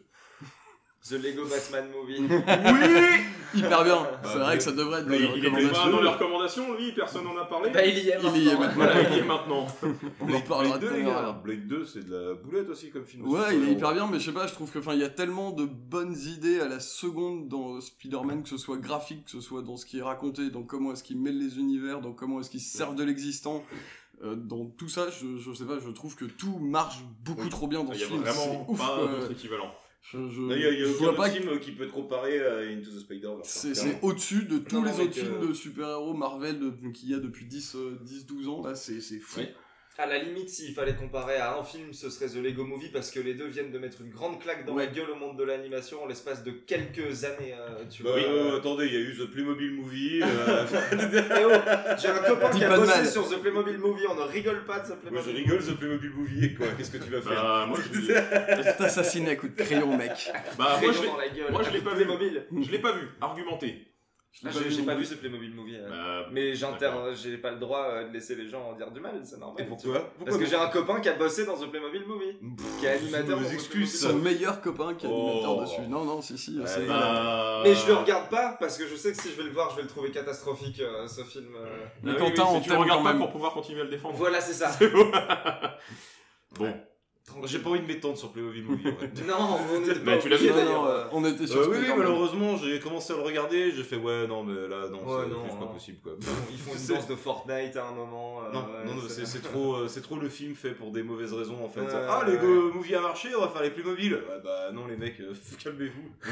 Les Lego, ça avait un sens quoi. Oui. Dans le sens où c'est un jeu de construction et où tu peux démonter, machin, compagnie à la base. Donc du coup, l'univers qui soit un peu euh, comme ça, pareil, euh, très variable, tu peux passer d'un monde à l'autre et compagnie. euh, C'était, il y avait une cohérence quoi dans les Ouais, Movie. c'est ça. Gros Playmobil, euh, wow, wow, wow. euh, C'est un peu fait pour la thune, c'est clair. Voilà, c'est Le fait. film commence pas genre par vous vous demandez peut-être comment j'en suis arrivé là. Et si. ben, depuis le début. Exactement, Ouais, ouais. exactement. Une D'entrée, commande, euh, on appelle ça une commande. Ouais, ouais. aucun intérêt. Vraiment. euh, Alors ne que ne regardez Lego pas Playmobil et. Spider-Man Into the Alors que Spider-Verse. Spider-Man. euh, Et même Voilà. les- tous les Lego Movie, que ce soit le Lego Movie 2 ou Le euh, 2 est super. Lego Le Batman, c'est ouais. les meilleurs pubs pour des jouets qu'on ait jamais vus. ouais. Surtout Lego Batman. Lego Batman, il y Lego a Batman, rien à acheter. Il c'est est une bien. comédie. incroyable.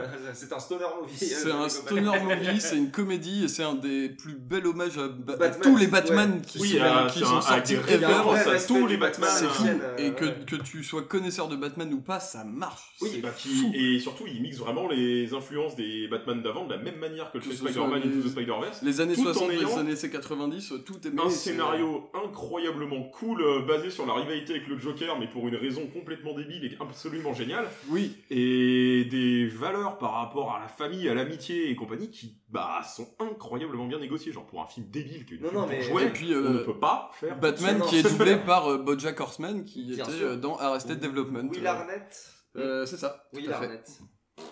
Voilà. Et bah, tant qu'être sur les Batman, moi je vais vous parler de Batman et le fantôme masqué, tant qu'à faire. Ça, c'est, je recommande euh, à fond. Euh, en gros, euh, il y a eu la série Batman animée des années 90, euh, qui est vraiment, c'est plus à prouver que c'est une grande série, quoi.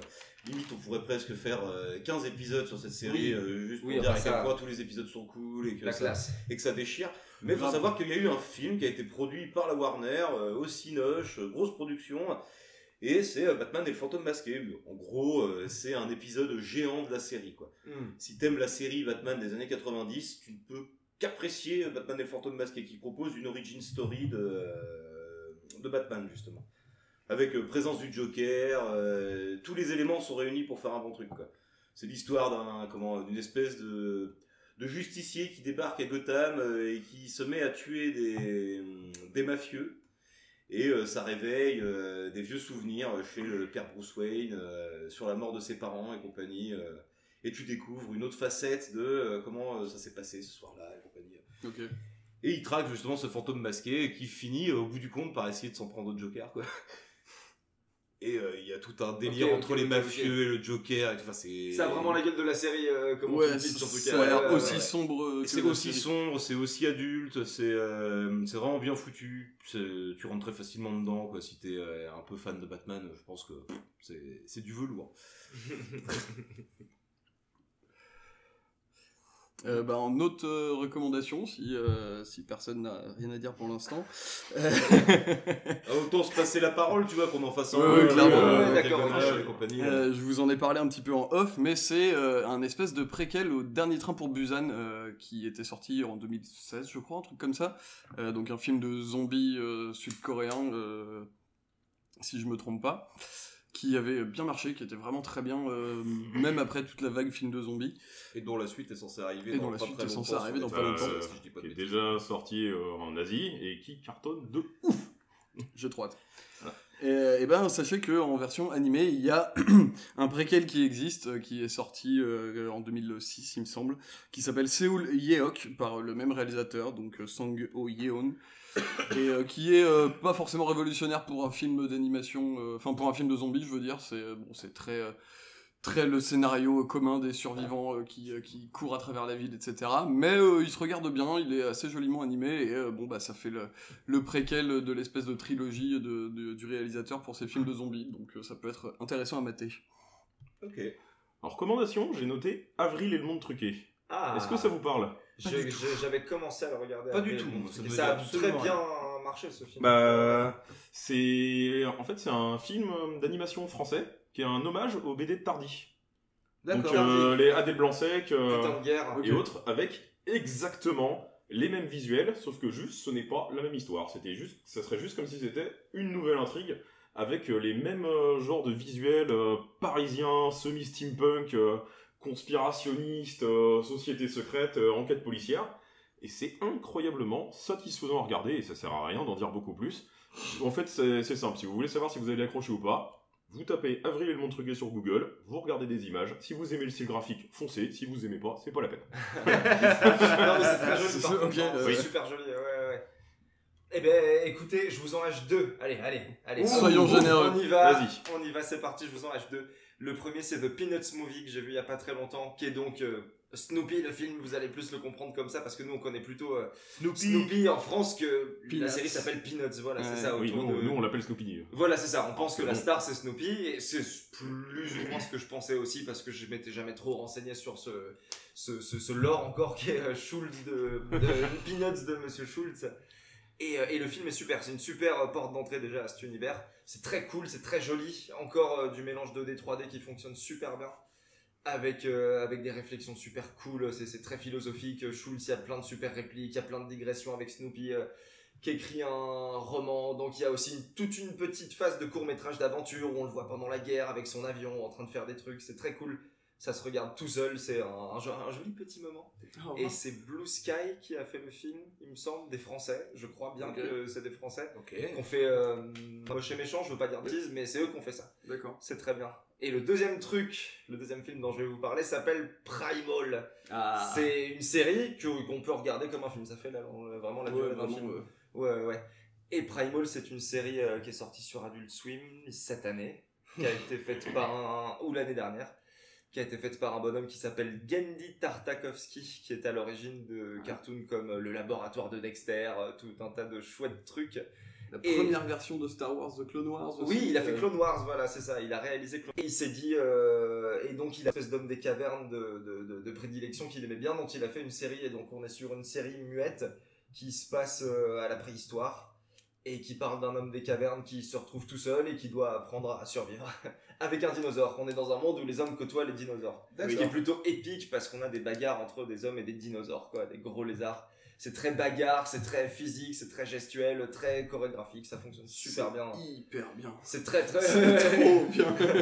Moi, c'est ce que j'ai préféré l'année dernière en sortie animation, c'est Primal euh, Eh ben, je à fond. pas vu, c'est bien C'est ça. vrai, ça te plairait. euh, ouais. Ah, je sais que ça me plairait, mais c'est pas parce que ça me plaît que je l'ai vu. hein. Oui, bien sûr, mais c'est vraiment cool. Il y a des, il y a des, il y a- des mammouths. euh, Il y a des... Non, non, il y a vraiment des grandes Il y a scènes. des dans- mammouths. il y a- Non, mais tu vas voir. euh, C'est une série qui est faite par, des, par une toute petite équipe d'artistes. Oui, en plus, oui, il y a oui. une personne par département. Ils sont Ok. 6 ou 7. C'est vraiment, ils ont chacun leur rôle et ça crée un univers et qui se déroule devant toi. Et malgré que ce soit muet, bah, tu t'emmerdes pas une seule Non, seconde non, sur euh, les euh, une heure de, de série qu'il y a près, pour l'instant. Ouais, ouais, parce qu'ils sont super expressifs, alors qu'on est vraiment sur les aventures d'un bonhomme des cavernes et d'un petit, d'un petit quoi, d'un petit dinosaure quoi. qui Ouais, un petit T-Rex, quoi. Un petit T-Rex, voilà, c'est ça. C'est, euh, Et, pourtant, non, il se passe des choses, euh, ils vivent des choses. euh, Il y a des gags hyper drôles. C'est- Ils sont, ils sont très marrants. Et la bagarre, la bagarre à fond. Ah ouais, la euh, bagarre, les scènes de bagarre, baston euh. sont tellement satisfaisantes de regarder. les bruitages sont tellement abusés aussi. On est sur du, on est sur du craquement d'os, ouais. euh. Ah ouais, ouais. ouais. Regardez Primal, c'est sorti sur Adult Swim. Clairement. Gage de qualité. Oui, voilà. De manière générale, ouais. Peut-être pas être trop mal. euh, Ah, J'en ai un petit dernier qui est un peu, qui est un peu, un peu bizarre aussi J'ai noté une grosse abomination des enfers aussi, ça viendra juste après. Ok. Voilà. Euh, alors le dernier dont je veux parler, c'est un film que j'ai découvert récemment qui s'appelle Belladonna of Sadness, qui est un film japonais par Eiichi Yamamoto, vraiment japonais. Et Ah bah les voilà les japonais. Mais voilà les japonais, au moins un, tu vois. Mais ça se passe Bon, dans, dans la ce cas-là, alors j'ai une dernière reco. Ah, si, on, si on peut voilà. tricher, j'ai une Si dernière reco. alors. Ça se passe dans la France. Paprika Ghost in the Shell, Apple Seed Vexing. Voilà.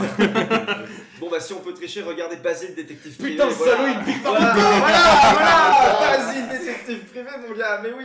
Ah l'enfoiré, incroyable. Je te On on- c'est on quoi, l'invite et il pique la reco. C'est quoi, je te le laisse. Allez, je te le laisse celui-là. Non, non, mais vas-y, t'es De toute façon, l'invité. tard, je l'ai pris. Et bah, bah, on peut retourner au Et film donc, de Simon. et donc Voilà. ouais, euh, Belladonna of Sadness, donc un film japonais, mais qui se passe dans la France médiévale, donc ça va. Ok. Euh, qui est tiré d'une apparemment vieille légende et qui est dans un style graphique. Enfin, c'est c'est un peu comme The Tune, tu vois. C'est vraiment une expérience unique Bizarre. en termes en termes de, de film d'animation et de film tout court, euh, parce que c'est c'est animé pas très souvent en fait. C'est beaucoup de plans fixes avec des voix par dessus D'accord. et avec des- la caméra qui se balade de- sur un immense tableau comme si elle se concentrait sur des détails de plans à chaque fois et elle se balade de plan en plan pour te faire se dérouler l'histoire. À part à certains moments, à chaque fois où le film vire dans la magie, vire dans les événements surnaturels, etc., dans les rêves, où là il y a de l'animation et il y a des personnages euh, qui sont animés et qui, euh, où il se passe des, des trucs à l'écran. Et euh, c'est vraiment hyper intéressant. Il y a une dose de, bah, à la fois de légende médiévale, de cul, genre beaucoup. Il y a eu cinq versions différentes avec des différentes scènes de cul retirées, remises, faites en live action ou pas, etc. Enfin, ça a eu l'air d'être un bordel. Et surtout, tout le design du film, et c'est ce qui fait son, son intérêt et sa, et sa beauté, c'est que tout a un style art nouveau euh, à la Klimt qui est incroyablement beau. C'est hyper beau. C'est des espèces d'aquarelles euh, art nouveau qui sont, euh, qui bah, s'animent pas, mais au moins bougent euh, devant tes yeux et te racontent une